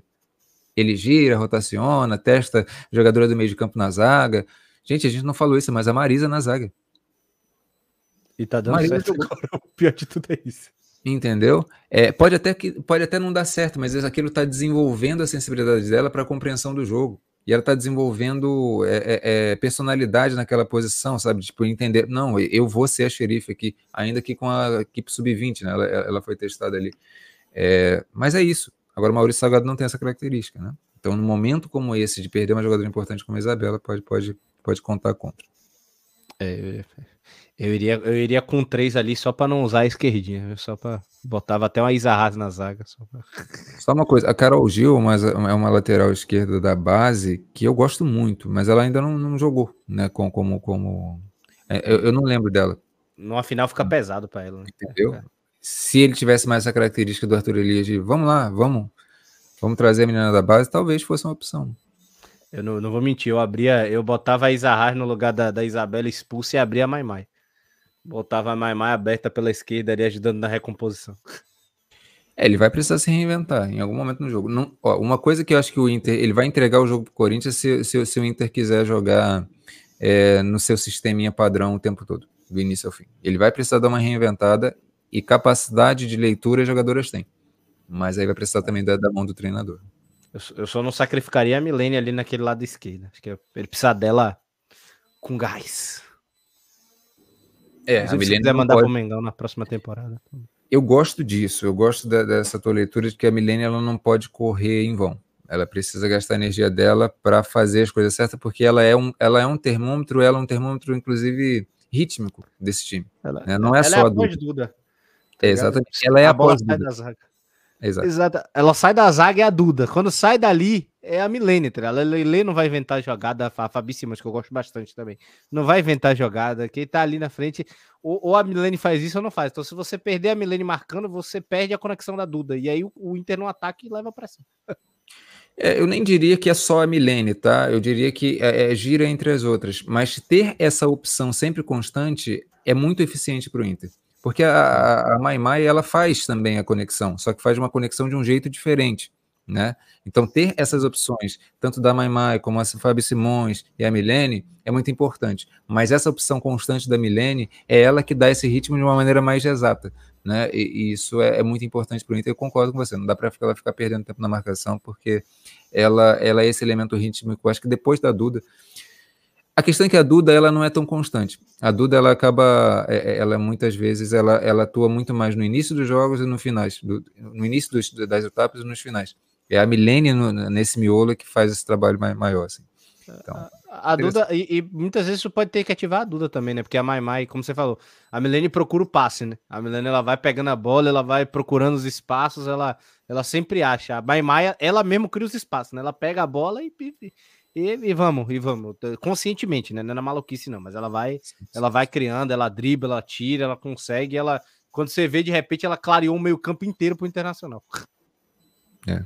E pro Inter seria muito interessante que a Lele ela tivesse ligadaço o tempo inteiro. Ela é uma jogadora muito importante, uma jogadora física, uma jogadora que consegue afundar a zaga.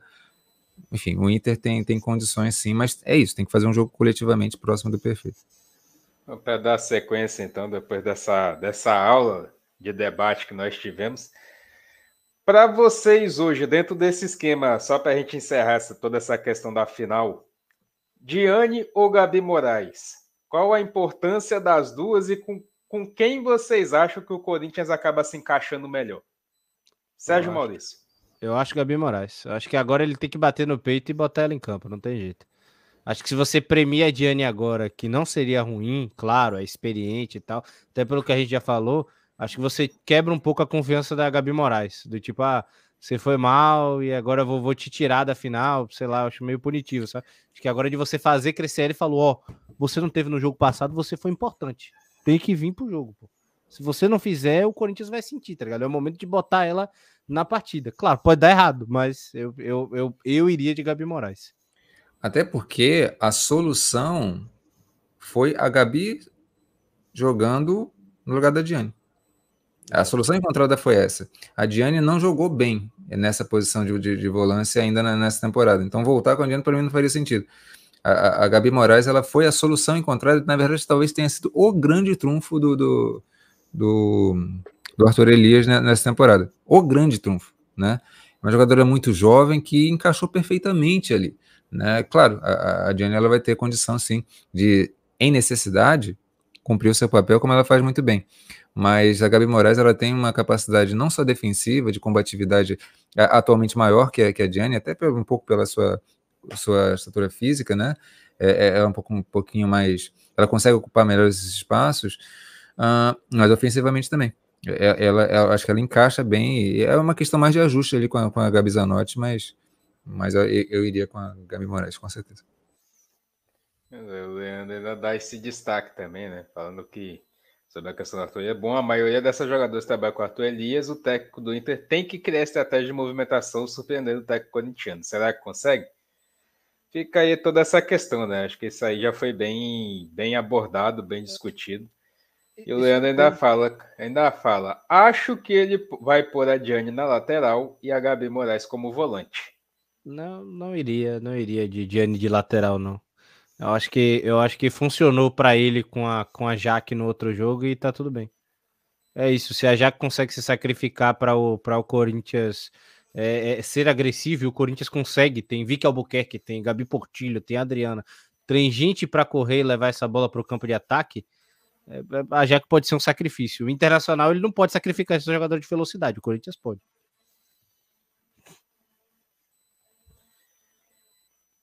Vamos então falar de Libertadores. Tivemos aí o sorteio da fase de grupos da Libertadores. Né, Sérgio Maurício? As equipes brasileiras, então, tendo os seus grupos definidos.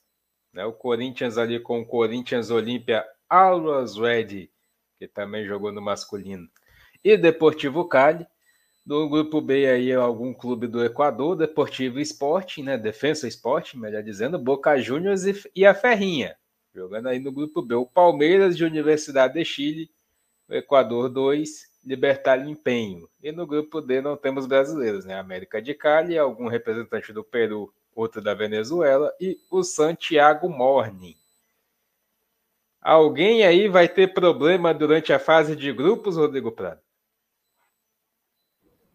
É, eu acredito que, que não. Talvez a Ferroviária, porque ela está ali é, é, num, num, processo de é, entendimento né, com, com, enfim, com a Jéssica de Lima ali, com, é, é, algum, alguns processos que ela precisa evoluir ainda, né? a gente já viu a Ferroviária, mesmo no ano que ela foi campeã, um, teve problema na fase de grupo, quase não, não classificou.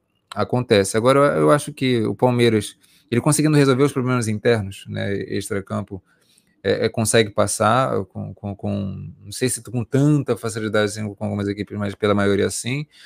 E o Corinthians, com certeza, a primeira fase é para o Corinthians passar é, é, sobrando. É claro que o Libertadores tem sempre aqueles aspectos um pouco mais complicados, né? As jogadoras é, sul-americanas, nossas vizinhas aqui sul-americanas, elas também entram muito naquela lógica da combatividade, de, de, de encebar o jogo, de dificultar muito na questão é, anímica, emocional. É sempre muito difícil para as brasileiras suportarem essa questão toda, mas tecnicamente a gente sobra bastante, a gente ainda é essa referência. Eu acho, de uma maneira geral falando, né, acho que é interessante a gente observar o que, que vai dar para ver de evolução nos times, especialmente os times sul-americanos, né, nossos vizinhos aqui. Eu acho que cada ano que passa é importante a gente se atentar para o que, a gente consegue é, ver de evolução, e é urgente, né? A, a, a gente vê o mundo todo evoluindo, a América do Sul, às vezes eu tenho a sensação de que é, a coisa ainda está meio paradona, né? Só o Brasil evolui. E é preciso, é preciso. A gente tem os times colombianos são sempre as referências, né? Vai ser interessante observar como que os times, especialmente os colombianos, vão, vão vir. É, enfim, é, é, isso, precisa, precisa para a evolução não só da América do Sul, mas também do Brasil. Né? Essa competitividade ajuda todo mundo. Sérgio Maurício, alguém terá problema na sua opinião? Vai, vai, vai. Para mim a ferroviária vai. A minha ferroviária vai dar uma bela de uma engasgada. Vai ter que tomar cuidado, tá? Porque pega pega pela frente aí, ela pegou o Equador 1. Ela pega a equipe do El Nacional. Que muita gente vai lembrar do, do, do 8 a 0 quase 10 a 0 do Corinthians naquele, naquele Corinthians de 2021. Mas, cara, é, é muito complicado né? É, é, uma, é, uma, é uma equipe forte, essa equipe do Nacional que deve entrar nesse grupo B. Né? A equipe do Defensor eu conheço até pouco para a equipe uruguai, e a equipe do Boca foi uma equipe que já gerou dificuldade para a equipe da Ferroviária. Inclusive, na, na, naquela campanha histórica da, da Lindsay Camila, a Ferroviária passa num 4 a 1 na Laú, na última rodada, justamente porque perdeu o jogo contra o Boca o time da Lindsay Camila. Esse time hoje adora a Jéssica e tudo mais, também adorava a Robertinha, né? É, é, é, a Jéssica ainda tá também numa produção de novo trabalho, mas eu acho muito curto o espaço de tempo para se apresentar um trabalho assim que a Ferroviária não tá apresentando. Nem no jogo do, do, do Pinda hoje eu fiquei lá muito agradado com as situações. Eu acho que, o, que o, o, nível de jogo da Ferroviária está muito abaixo, claro, né? Que a equipe pode se unir e tentar fazer um, um, um, um, jogo ali, é, enfim, dificultar, mas eu acho que ela vai ter muita dificuldade. Pode passar? Pode, em segundo lugar, até em primeiro, mas eu acho que vai ser um, carne de pescoço ali para a equipe da Ferroviária, vai ser um time que tem que ficar ligado.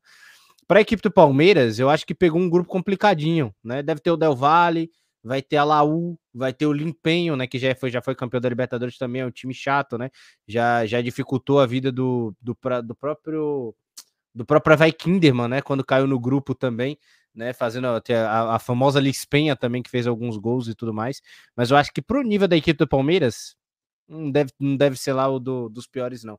Acho que a, a parada que deve encontrar mesmo é, é, é jogo mental, como o Rodrigão falou, aquele jogo mais físico, mas é um grupo que não pode bobear né? E eu acho que o grupo da equipe do Corinthians, sim, é um grupo muito complicado, mas aí, por sorte, pegou o melhor brasileiro na Libertadores, né? Que é o Corinthians. Então acho que ele de fato atropela todo mundo aí, mas o próprio Cali foi um time que foi líder né, do, do, do grupo C e eliminado pelo Nacional né, que enfrentou o Corinthians na semifinal do, do, do, ano passado, mas é um time muito consistente, atual vice-campeão da, da, do Campeonato Colombiano. Acho que sim, pode dar muita dificuldade. Né, e, e levar perigo a essa equipe, a, a essa equipe corintiana, principalmente o Olímpia também. O Always Ready eu acho que vai mais cumprir um pouco da tabela, né? Ainda mais contra a equipe corintiana. Se fosse contra a equipe da Ferroviária, eu até pensava se poderia dar trabalho ou não. Com o Corinthians, acho que o Corinthians faz nove pontos, sete no pior dos cenários. Tem também como é com o horário dos jogos, Sérgio? Tem aí ainda para. Aqui, peraí, peraí, peraí, aqui, aqui. acompanhar.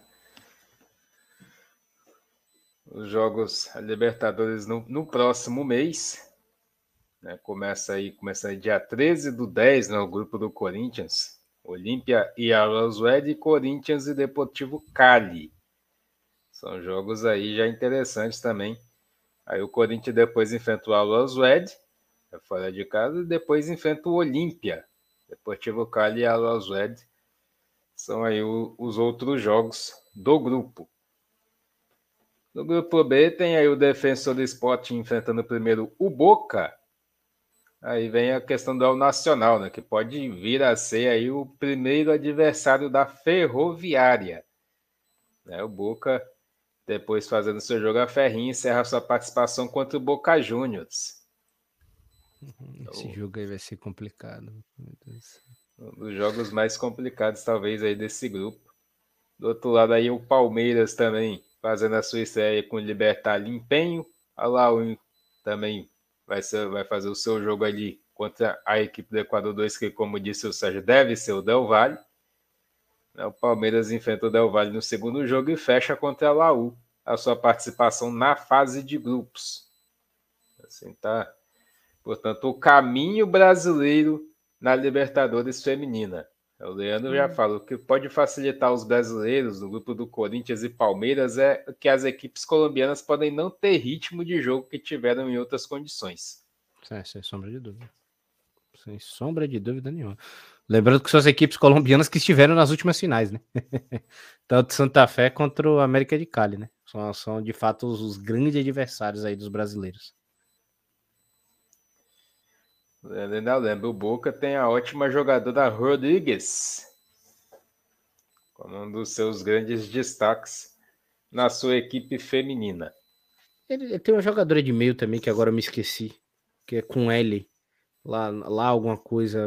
Agora eu me perdi o nome também. Foi uma, é uma jogadora enjoada viu? também.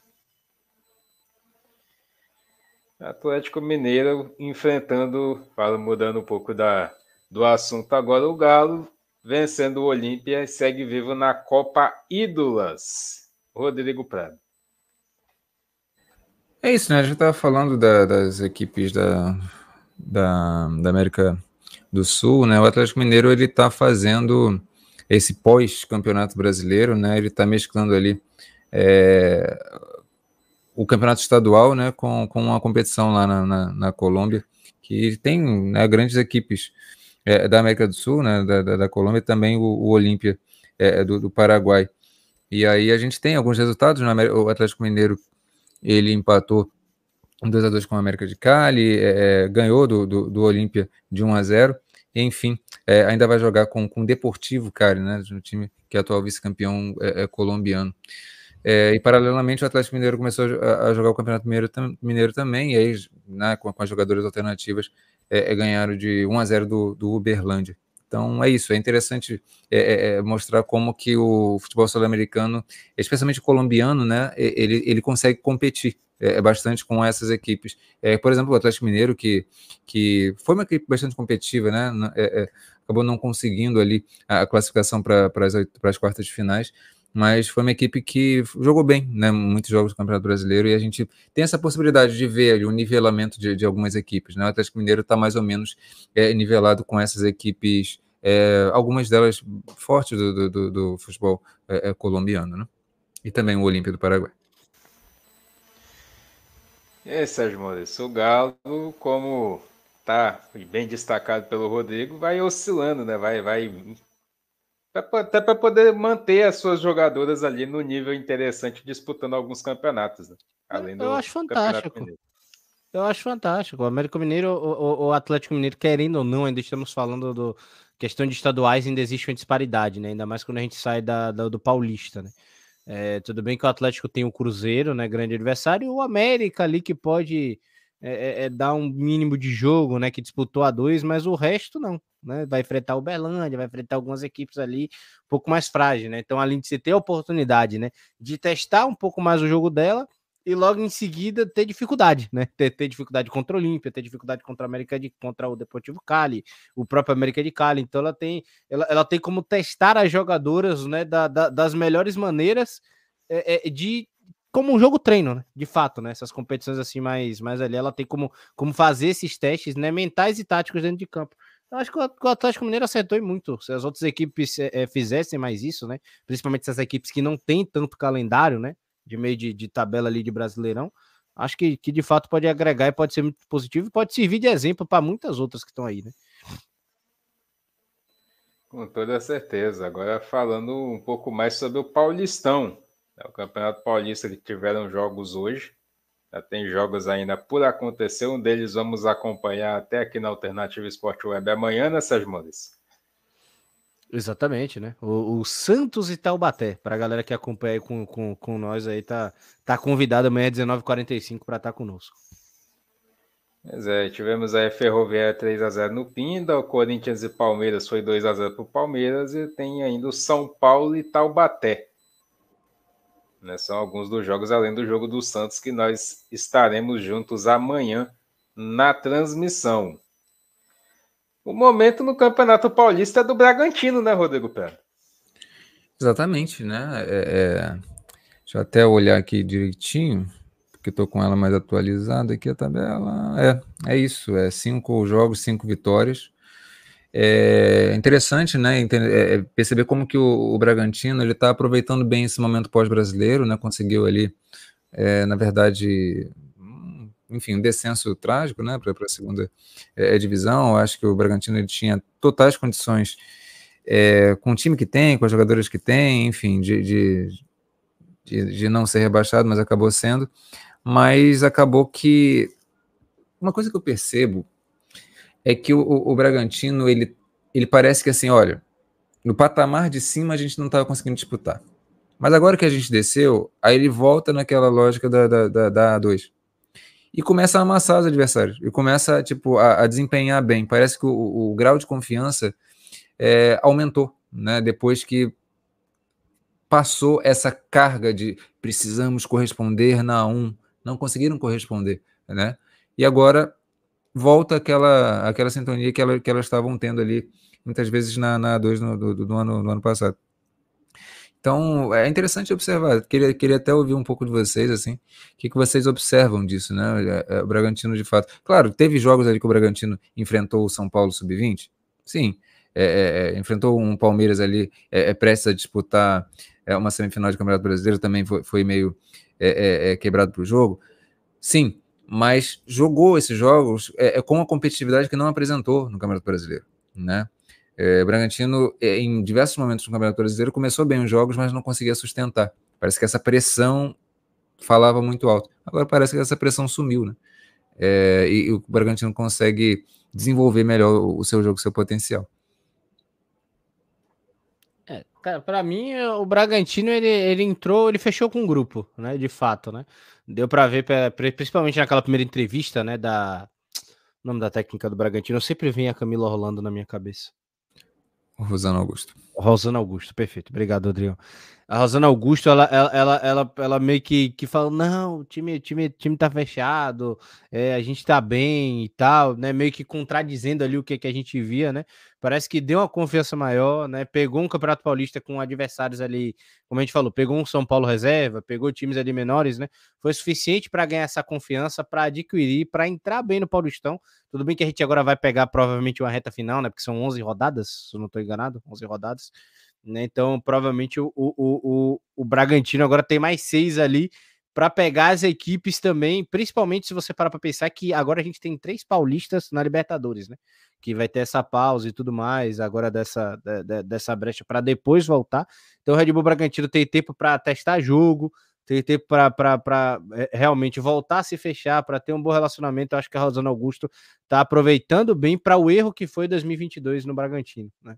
A questão do, do, do, do, do Campeonato Brasileiro.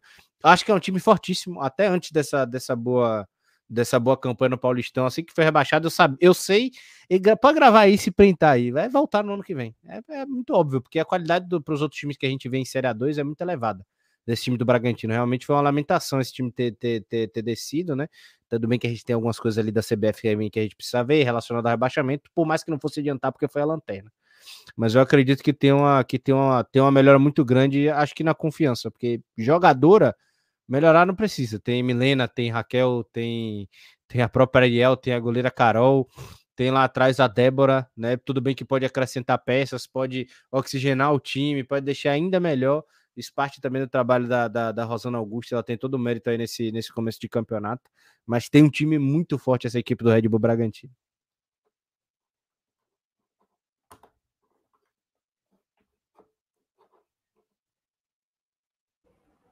Tá no mudo. Ah, voltando, né, pegando peças aqui.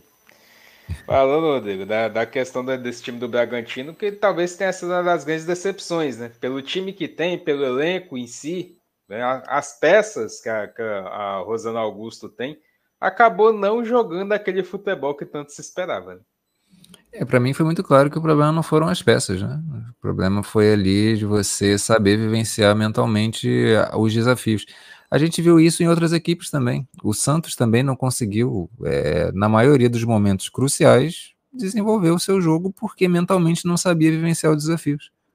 E o Bragantino foi isso é, constantemente.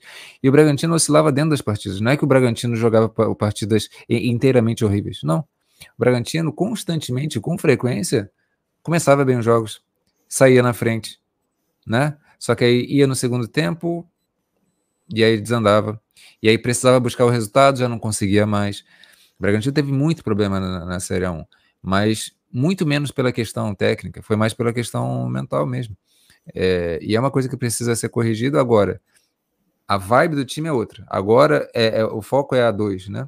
Como bem disse o Sérgio, se cair né, numa, numa chave na A2 no ano que vem é, justa, vai conseguir. Agora, se a CBF fizer a, exame que, que, que fez é, é, nesse ano, né, de colocar várias equipes, é, regionalizar e colocar várias equipes fortes no mesmo grupo, aí começa a complicar, porque você, é, é, é, quando você tem um grupo muito forte, o que, que vai acontecer? A pontuação vai ser menor. E aí, às vezes, essa pontuação menor vai disputar as quartas de finais com outra pontuação menor, que também for o grupo mais forte. Então você acaba pegando os grupos mais fortes e eles se enfrentam nas quartas, como aconteceu agora o Atlético Paranaense e Botafogo. E aí um deles já, já, já não vai para um mais. Foi o que aconteceu. Né? O Botafogo não, não conseguiu a classificação. Bom, se, se não acontecer esse tipo de, de, de, de M, né, que, que a CBF faz, esse tipo de atrocidade, é, Bragantino tem, tem todas as condições de, de, de, subir, sim. Até porque sabe vivenciar, né? Já, já mostrou que sabe vivenciar bem a, a, a, a 2. É, falando um pouco do que foi até agora Corinthians e Palmeiras, né, dentro desse, desse contexto de do que o Palmeiras viveu e do que o Corinthians hoje vem vivendo, né, tem a, a oportunidade de disputar um título. Para vocês, surpreende o resultado de alguma maneira? Como é que vocês viram, no fim das contas, esse clássico? Rodrigo. Então, é, eu não vi esse jogo porque eu estava preparando aqui a pauta né, para hoje. Mas uma coisa que dava para notar de antemão é que é, é, é, o Palmeiras está vivenciando um momento de reconstrução, de tentar ali refazer os cacos. Já o Corinthians vai diferente para um jogo, né? Por mais que tenha entrado com alguns titulares e tal, por mais que seja um clássico, mas tem uma final para ser jogada agora no sábado. É diferente, é uma final de Campeonato Brasileiro. Então o Palmeiras eu acho que tinha essa obrigação de vamos fazer o jogo para ganhar né? Não dá para perder é, é, é, como perdeu para o Corinthians e perder de novo um Paulista. Gente, vamos lá, vamos recobrar a, a, moral agora. O Palmeiras é, é, aparentemente fez isso dentro de campo, né? Claro, o resultado demonstrou isso, mas é, é eu precisaria saber como é que foi esse jogo também. Agora, em termos de, de tabela, né? Eu estou com ela mais atualizada aqui, e o Palmeiras foi para quarto lugar, né? Tá com quantos pontos? Tá com 13 pontos, tá com um a, a, a mais que a Ferroviária, e o Corinthians, ele tá com 9, ele permaneceu é, é, é ali com 9. Então o Corinthians dá uma distanciada. Ou seja, depois da, da Libertadores, o Corinthians vai precisar remar para conseguir essa classificação. Né? E já o Palmeiras já conseguiu ali uma vantagem um pouco melhor para lidar com esse momento complicado que está lidando. Então, de alguma forma, é interessante, né? Porque Santos se deu mal no Campeonato Brasileiro e está ali relativamente bem. São Paulo foi uma frustração no Campeonato Brasileiro, chegou até relativamente longe, está ali em segundo, tá, conseguiu respirar. Bragantino nem se fala, a gente acabou de falar, né? O último colocado e está ali em primeiro, né? Conseguiu respirar. Agora, essas equipes que estão cuidando mais da Libertadores, estão cuidando mais do Campeonato Brasileiro, estão ali um pouquinho mais atrás, elas vão precisar remar um pouquinho mais, e esse é um aspecto interessante de se observar nesse Campeonato Paulista, né? Sérgio Maurício. É, de fato, para mim também, acho que essa. É, o pouco que eu vi da, do, do, primeiro tempo hoje de, de Palmeiras e até do segundo tempo, né? De Palmeiras e Corinthians, né? O, o Corinthians que veio com um time muito mesclado. É, o Palmeiras até trouxe também algumas, a, alguns testes para dentro de campo, né? A zagueira Poliana jogou, claro, né? Depois da, da Thaís e da Agostina. É, tivemos hoje ali também a Bianca Brasil jogando como titular e tal. Então o próprio Palmeiras também fez um testinho outro ali, mas o time em peso era o time titular. Então o time jogou com vontade, pressionou a equipe do Corinthians, fez o 2 a 0 ainda com muita dificuldade, porque a própria equipe mesclada e reserva do Corinthians deu muito trabalho para essa equipe do Palmeiras, e falo defensivamente, assim como deu também para a equipe da, da Ferroviária, e, e, chegou próximo, inclusive, de marcar gol. Tá? Teve, teve umas duas oportunidades ali é, é, em momentos finais do jogo. Né? Mas acredito que acredito aí que essa, que essa equipe, como o Rodrigão falou, Palmeiras e Corinthians ainda devem subir mais na tabela né? Até porque, lembrando, tá? É, e aí é um ponto até interessante do Bragantino tá aí. Os quatro primeiros vão para a semifinal do Paulista, os quatro de quinta a oitavo vão para a Copa Paulista, né? Que é, é tipo a Sul-Americana do, do, Paulistão, né? O resto segue para Libertadores do Paulistão, para a galera mais ou menos entender. Então, o Red Bull Bragantino tá aí, implicitamente coloca alguém para fora. É Santos, é São Paulo, é Ferroviária, é Palmeiras, é Corinthians vira o Big Brother. São cinco times para três vagas, meu amigo. Eu não sei quem é que vai ser eliminado aí, né? E de fato, é, é, é, Corinthians ainda com a cabeça em, em, em, Campeonato Brasileiro. Né, semana que vem já, já pode talvez até jogar com o time titular. Não sei se o Arthur Elias de repente dá um descanso ou não. Logo depois já embala numa Libertadores feminina. A Ferroviária vai ter o mesmo problema, vai ter uma Libertadores feminina, se ao menos ainda ter conseguido dar um corpo ao time da maneira que gostaria né? E o Palmeiras, que é aquela parada, o nível de exigência estava lá, o time teve um, um, problema relacional e toda falha na estrutura, a cobrança ainda continua a mesma, só que o time precisa se reconstruir ainda em cima dos cacos, né? Então vai precisar ir bem no Paulista, tentar pelo menos uma classificação para tentar, é, é, é, querendo ou não, gerar uma confiança e subir isso aí. Então, eu, eu meus palpites, né? Que Corinthians e Palmeiras entram nessas vagas. Para mim, Santos, São Paulo e Ferroviária brigam por uma. Red Bull Bragantino, se continuar nessa atuada e aproveitar bem até a oitava rodada ali, de repente fazer até seus 24 pontos, não, não seria impossível, até porque ganha cinco seguidas, né? Já se encaminha bem, eu acho que já, já pisa tranquilo na, na, na próxima. Na, na, próxima fase, né? Até porque se você parar para pensar, Corinthians e São Paulo foram líderes nos campeonatos no campeonato passado, e se eu não me engano, São Paulo teve terminou o campeonato com 31 e o Corinthians com 30. E tem um aspecto interessante do Campeonato Paulista, que é a premiação é mais alta do, campeonato, do que o Campeonato Brasileiro. Meu Deus do céu. Isso é um absurdo, velho. Tipo, isso é positivo da Federação Paulista, mas é um absurdo relacionado à CBF. Entendeu? Então é, é análogo ao que acontece no masculino na Copa do Brasil, né? Que dá uma premiação gigantesca também. É, então, assim, a prioridade também é dos, campeonatos, dos times paulistas, porque tem, um, tem uma federação que, que preza pelo futebol feminino muito mais do que o CBF, né? Então, essa, essa competição ela é muito valorizada e eu acho que as equipes que estão largando na frente, elas estão fazendo muito bem e as equipes que estão ali disputando Libertadores, essa vitória do Palmeiras hoje foi muito importante, porque ali está em quinto, mas já ultrapassou a Ferroviária com essa vitória, né? Então, já, já, já deixa ela ali é, na quarta posição, já, já se encaminhando para essa, essa classificação. E a Ferroviária ela vai ter que nadar, né? A Ferroviária, ela é de fato acho que está tá enfrentando dificuldades. É, agora falando de um pouco do mercado de transferências, Tipa. Tipa contratada pelo Cruzeiro, né, vindo ali da, do Famalicão, Rodrigo. Exato, né? Eu, eu ainda não, não tinha assistido a, o Famalicão é, é, é jogar, assim, eu, eu, vi é, outro dia e de fato acho que correspondeu. Assim, é, Portugal né, tem algumas algumas equipes, né? Tem o Sporting, que o Benfica é o mais forte, mas, mas depois tem, tem o Sport, tem o Braga, tem o Sporting Braga, e tem o Famalicão também, que é uma, uma equipe razoável, era uma jogadora de lá. Tá vindo, né? Enfim, vai, vai fortalecer o ataque do Cruzeiro.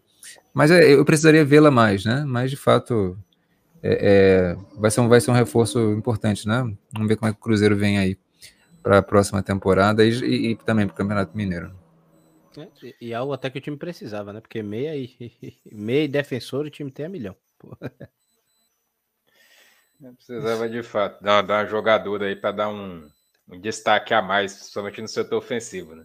Tá é, e só para até para acrescentar, o anúncio do Cruzeiro, a maravilha, foi nem a tipa ser anunciada, né? Foi a, a, a, o pessoal sugerindo o que queria acontecer, né? Que aí o Cruzeiro fez duas postagens né, prévias, falando assim, pô, vamos anunciar alguém e tal. Galera, as meninas do Cruzeiro apertando, bem-vinda, bem-vinda. E aí começou aquele negócio, né? O Cruzeiro postou uma foto com 19, aí todo mundo, gente, a Thaís é 19, será que é a Agostina? Alguém tem informação? E começou uma movimentação assim, tá Chega, chegou na hora assim, não, tipo anunciada. Ah, tá bom, tranquilo. É, Boa sorte aí pra Tipa, tá ligado? Tudo tranquilo, vá bem, tranquilo, assim, pá. Mas de verdade, o Cruzeiro contratou bem, né? Espero que, que possa ajudar a equipe de fato. Era o que precisava, renovar um pouco mais o ataque, dar o apoio, né? O Cruzeiro, que é um time de muita velocidade.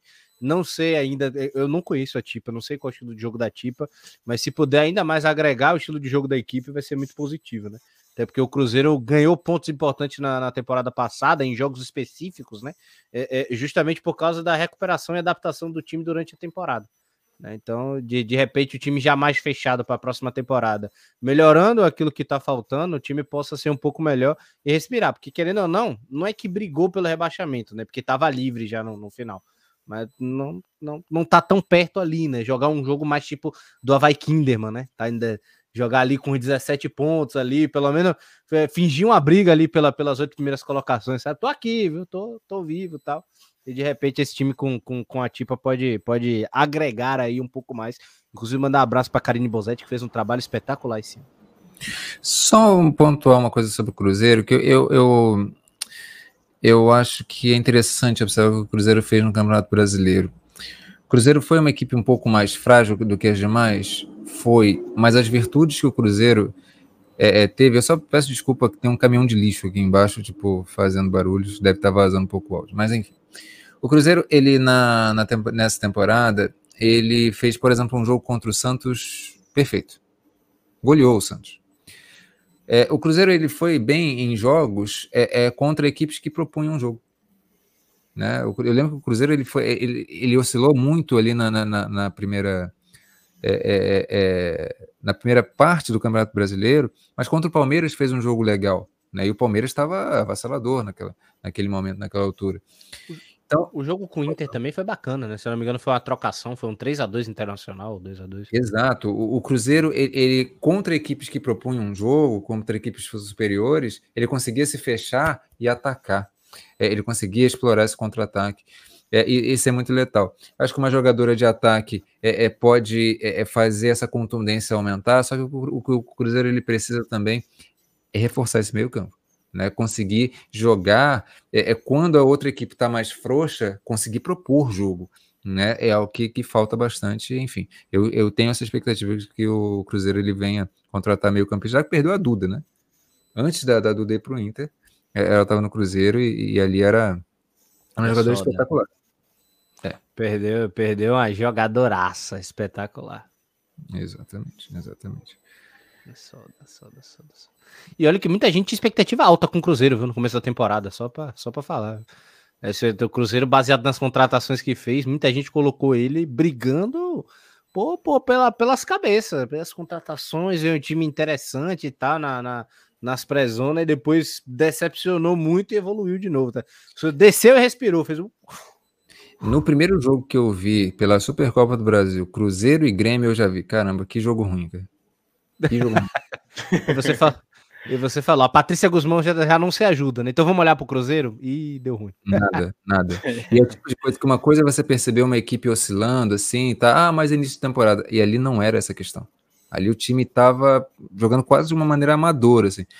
Depois chegou o treinador, né? É, é, e aí ele conseguiu ele fazer um trabalho muito de motivação também e recuperar o potencial das atletas, porque tem. Mas como time, ele, ele, ele precisou nadar um bocado e conseguiu. Conseguiu. Como eu falei, fez grandes jogos contra grandes equipes e conseguiu se livrar do rebaixamento e agora é, tem, que, tem que mirar um pouquinho mais, né? Tem, tem que sofisticar o seu, seu nível de jogo, porque vai precisar. Pontos importantes, inclusive. Empate com o Corinthians, vitória em cima do Flamengo, empate com o Inter. Pontos ali que no final das contas, quando tava todo mundo se sufocando nos 8, 9 pontos lá, ele já tava com 13 lá, tranquilão. E a derradeira goleada, né, no, no, no Santos. Se não me engano, foi 4x1, não lembro exatamente o placar, mas foi um jogaço que o Cruzeiro fez, aqui, fez ali, né? Exato. Acho que foi um 4x2, inclusive nós estávamos fazendo esse jogo, se eu não estiver enganado. Isso. Eu acho que sim. Sim, sim, foi, fizemos, fizemos. É. O Sérgio chegou um momento até a narrar, que eu tive problema aqui com a imagem e tudo mais. O gol da Vanessinha, não foi? Eu tô lembrado Exatamente. agora. É, e, você, e você narrou o lance e eu gritei o gol. É tipo assim, o cara prepara os ingredientes, eu já chego só para poder. Esse jogo contra o Santos, ele definiu muito assim a, a, a, o Cruzeiro ter se safado do rebaixamento e também futuramente a eliminação do Santos né? Porque é. o Santos perdeu ponto ali que, caramba, né? E foi um dos jogos que o Santos assim perdeu é, a possibilidade de, cara, vamos, vamos fazer o nosso time jogar o que pode contra uma equipe que é nitidamente mais frágil. E não, o Cruzeiro mentalmente soube jogar muito bem aquele jogo e explorou justamente a deficiência do Santos no campeonato todo, que foi justamente o, o aspecto mental. Foi o jogo do tapinha nas costas do São José, tipo, ó, deu ruim. Exatamente. Exatamente. É, o São José ali, é, acabou. Não dá muito pra fazer.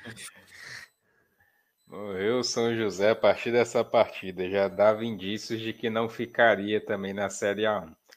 Uma pena, né? Para um clube do tamanho do São José passar pelo que vem passando ultimamente, inclusive no Paulistão. Mas agora vamos falar de Mundial de Vôlei. Vai começar o Mundial de Vôlei a partir de sábado e o Brasil está aí com a sua seleção, Macris, Roberta, Kise, Lorene, Gabi, Pridaroide, Rosa Maria, Tainara, enfim. É um tremendo de um time essa seleção brasileira feminina de vôlei. E vamos então passar aí alguns jogos, né? Tem a República Tcheca no sábado, dia 24 às 15h30. Então, vamos, vamos, vamos acompanhando durante o jogo do brasileiro feminino, né? Que é o segundo jogo da final acabou conciliando às 14 horas. Tem um Brasil e Argentina, dia 26, 13h30. Isso aí vai, vai é o jogo para sair faísca. Tem Brasil e Colômbia, Brasil e Japão e Brasil e China.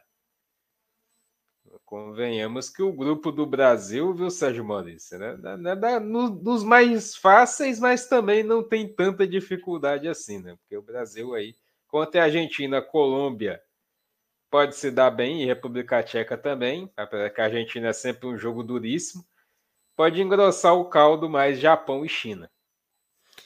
É, eu, eu, acho que o Brasil passa dificuldade com o Japão e China nesse momento final, né? A Argentina barromeno, né? Eu acho que a Colômbia pode até dar mais dificuldade, né? Até pelo que a gente viu na, na, na no, no, no, no sul-americano, né? Do, do, do ano passado.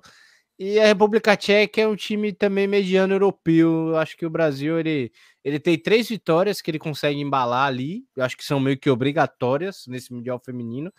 E aí, para chegar até bem contra Japão e China, né? Que são duas pancadas, de fato, né? E aí o Brasil precisa realmente encarar de frente, né? Japão, que todo mundo já conhece pela escola japonesa de vôlei, né? E a China, é aquela mesma, né? Que estragou o sonho da gente no Rio. É, Brasil 100%, sem perder um 7, a gente tomou 3 a 2 exatamente. Chega, chega, começa, o olho começa a suar diferente toda vez que lembra. Mas é isso mesmo. Então acho que, que eu acho que nesse mundial de vôlei Acho que a gente, acho que a gente consegue caminhar bem essa primeira fase. A gente caiu num grupo ali um pouco indigestozinho, mas nada, nada além disso. Então, a caminhada importante, viu, Rodrigo? Começa aí a República Tcheca, a Argentina é aquele clássico que todo mundo sabe que Brasil e Argentina ninguém quer perder. Aquela famosa fala que o locutor usa, né? Perder, pode perder, mas que não perca para a Argentina. Colômbia, Japão e China, ali sempre aquelas escolas orientais que sempre gostam de dar dificuldade. Pois é, rapaz, eu, eu vou, vou acompanhar com carinho essa, essa, esse Mundial de Vôlei, né? É, tem algumas jogadoras ali que eu estou começando a criar um, um é, é, uma identificação. A Júlia, ela foi, foi convocada, aquela Júlia dos Estados Unidos? A Júlia Bergman não vai disputar não por vai, causa né? da faculdade. Isso é interessante, né? Essa coisa é interessante, assim, como que a prioridade com, com a faculdade, como que o sistema, né, nos Estados Unidos funciona. É, é, é, é ela vai ser uma ausência que, que, eu, que eu vou sentir, eu queria vê-la. É, enfim, mas eu vi alguns jogos da seleção brasileira e vi a, a, a, como que a Pridaroit, ela é uma jogadora excepcional, né? A própria Gabi, tipo, a Rosa Maria vai, vai voltar, né? Enfim, é, Interessante, interessante até olhar um pouco os outros grupos, né? Tem ali no grupo A, tem a Itália que é muito forte, é, é, é a Polônia está no B, né? Enfim. É, e, e, o Brasil está tá no D, são, são quatro grupos de, de seis seleções. Enfim. É, muito bom. Vou, acompanhar com carinho. Vou, vou, na verdade, estar tá na corda de vocês aí e, e aí os grupinhos. E vou acompanhar e tentar aprender com vocês um pouco sobre o voleibol também. Olha esse grupo A. Holanda, Itália, Bélgica, Porto Rico, Camarões, o último qual é? Vietnã, Etiópia? Quênia. Quênia. Quênia, Quênia. Quênia, parabéns por ter. é, caramba. Obrigado por participar. Obrigado por participar, sim. Seja bem-vindo.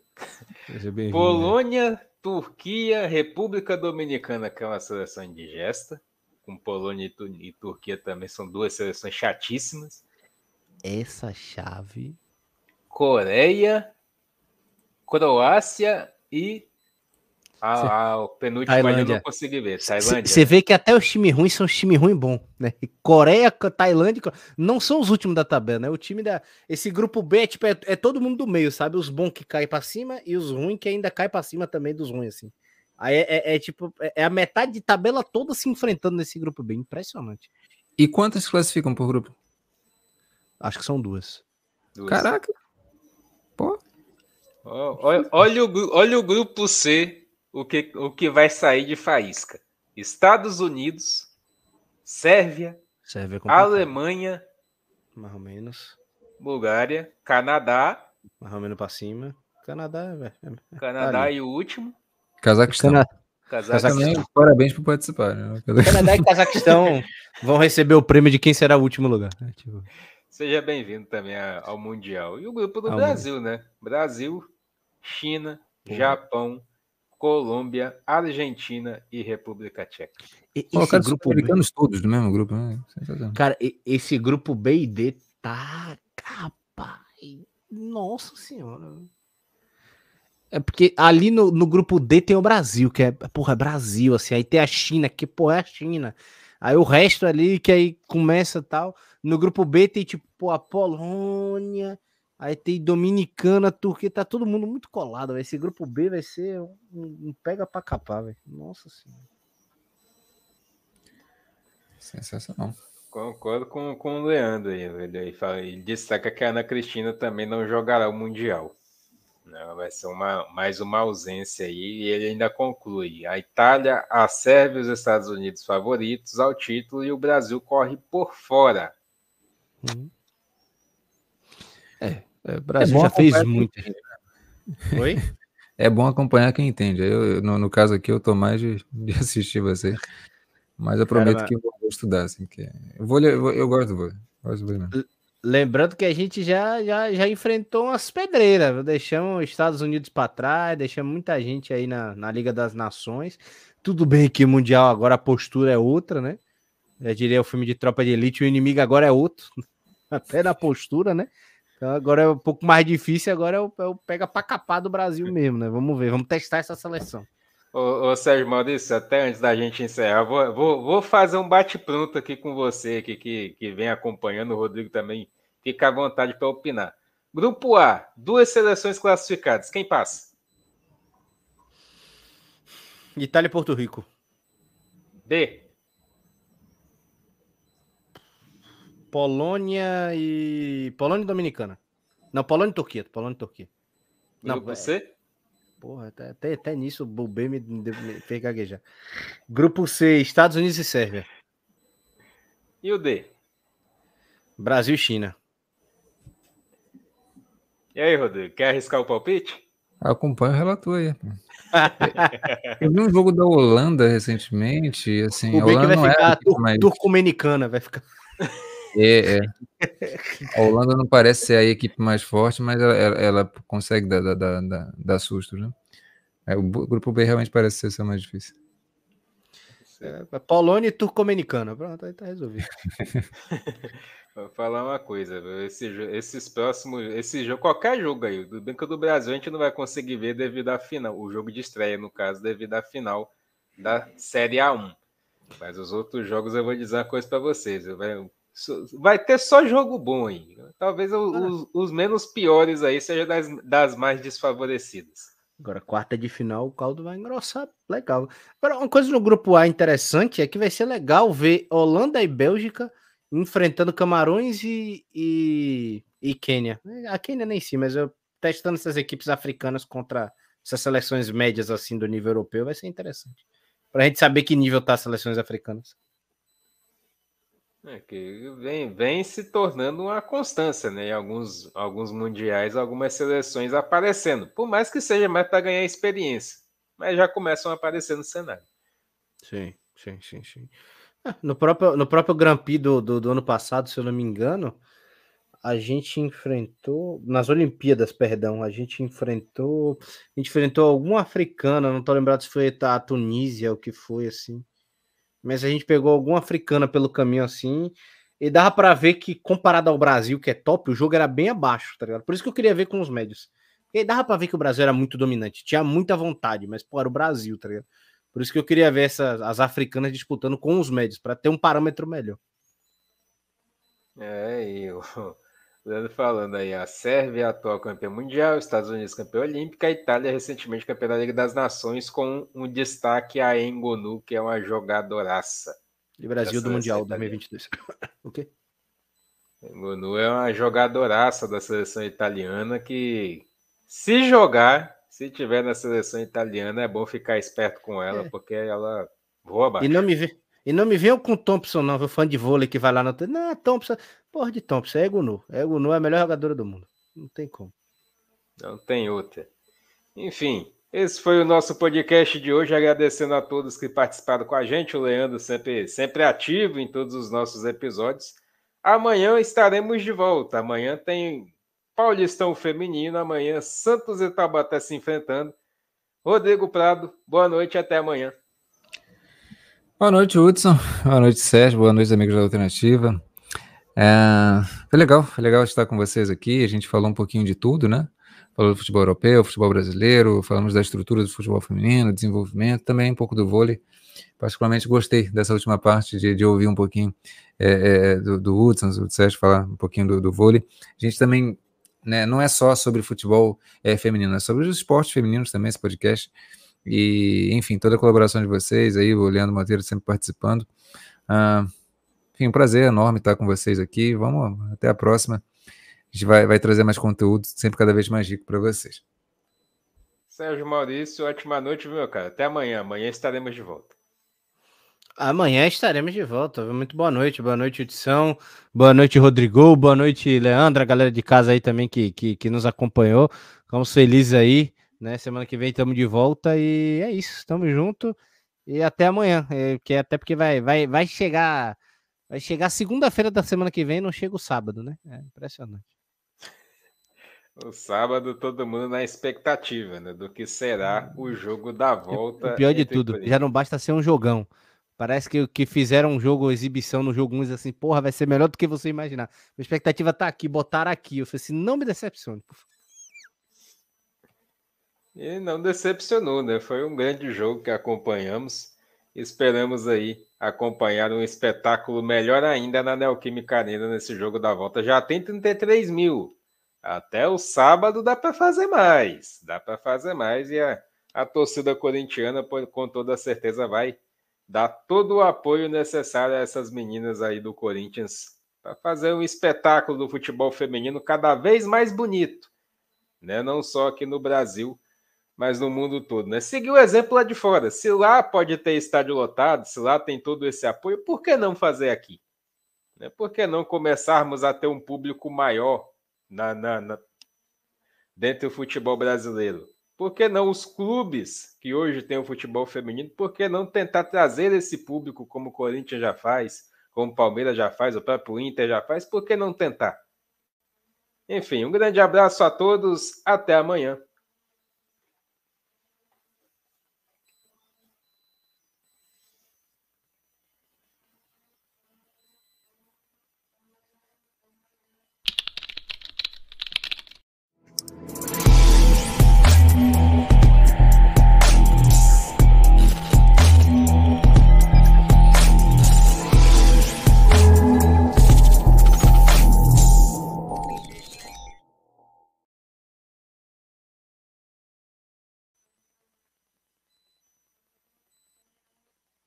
Esta transmissão tem um oferecimento de Royal Bet VIP. O Pix mais rápido e as melhores odds do Brasil você encontra na Royal Bet VIP. Use o nosso código promocional ASportWeb no seu primeiro depósito no valor de até 100 reais e ganhe 100% como bônus de boas-vindas. Royal Bet VIP é de brasileiro para brasileiro.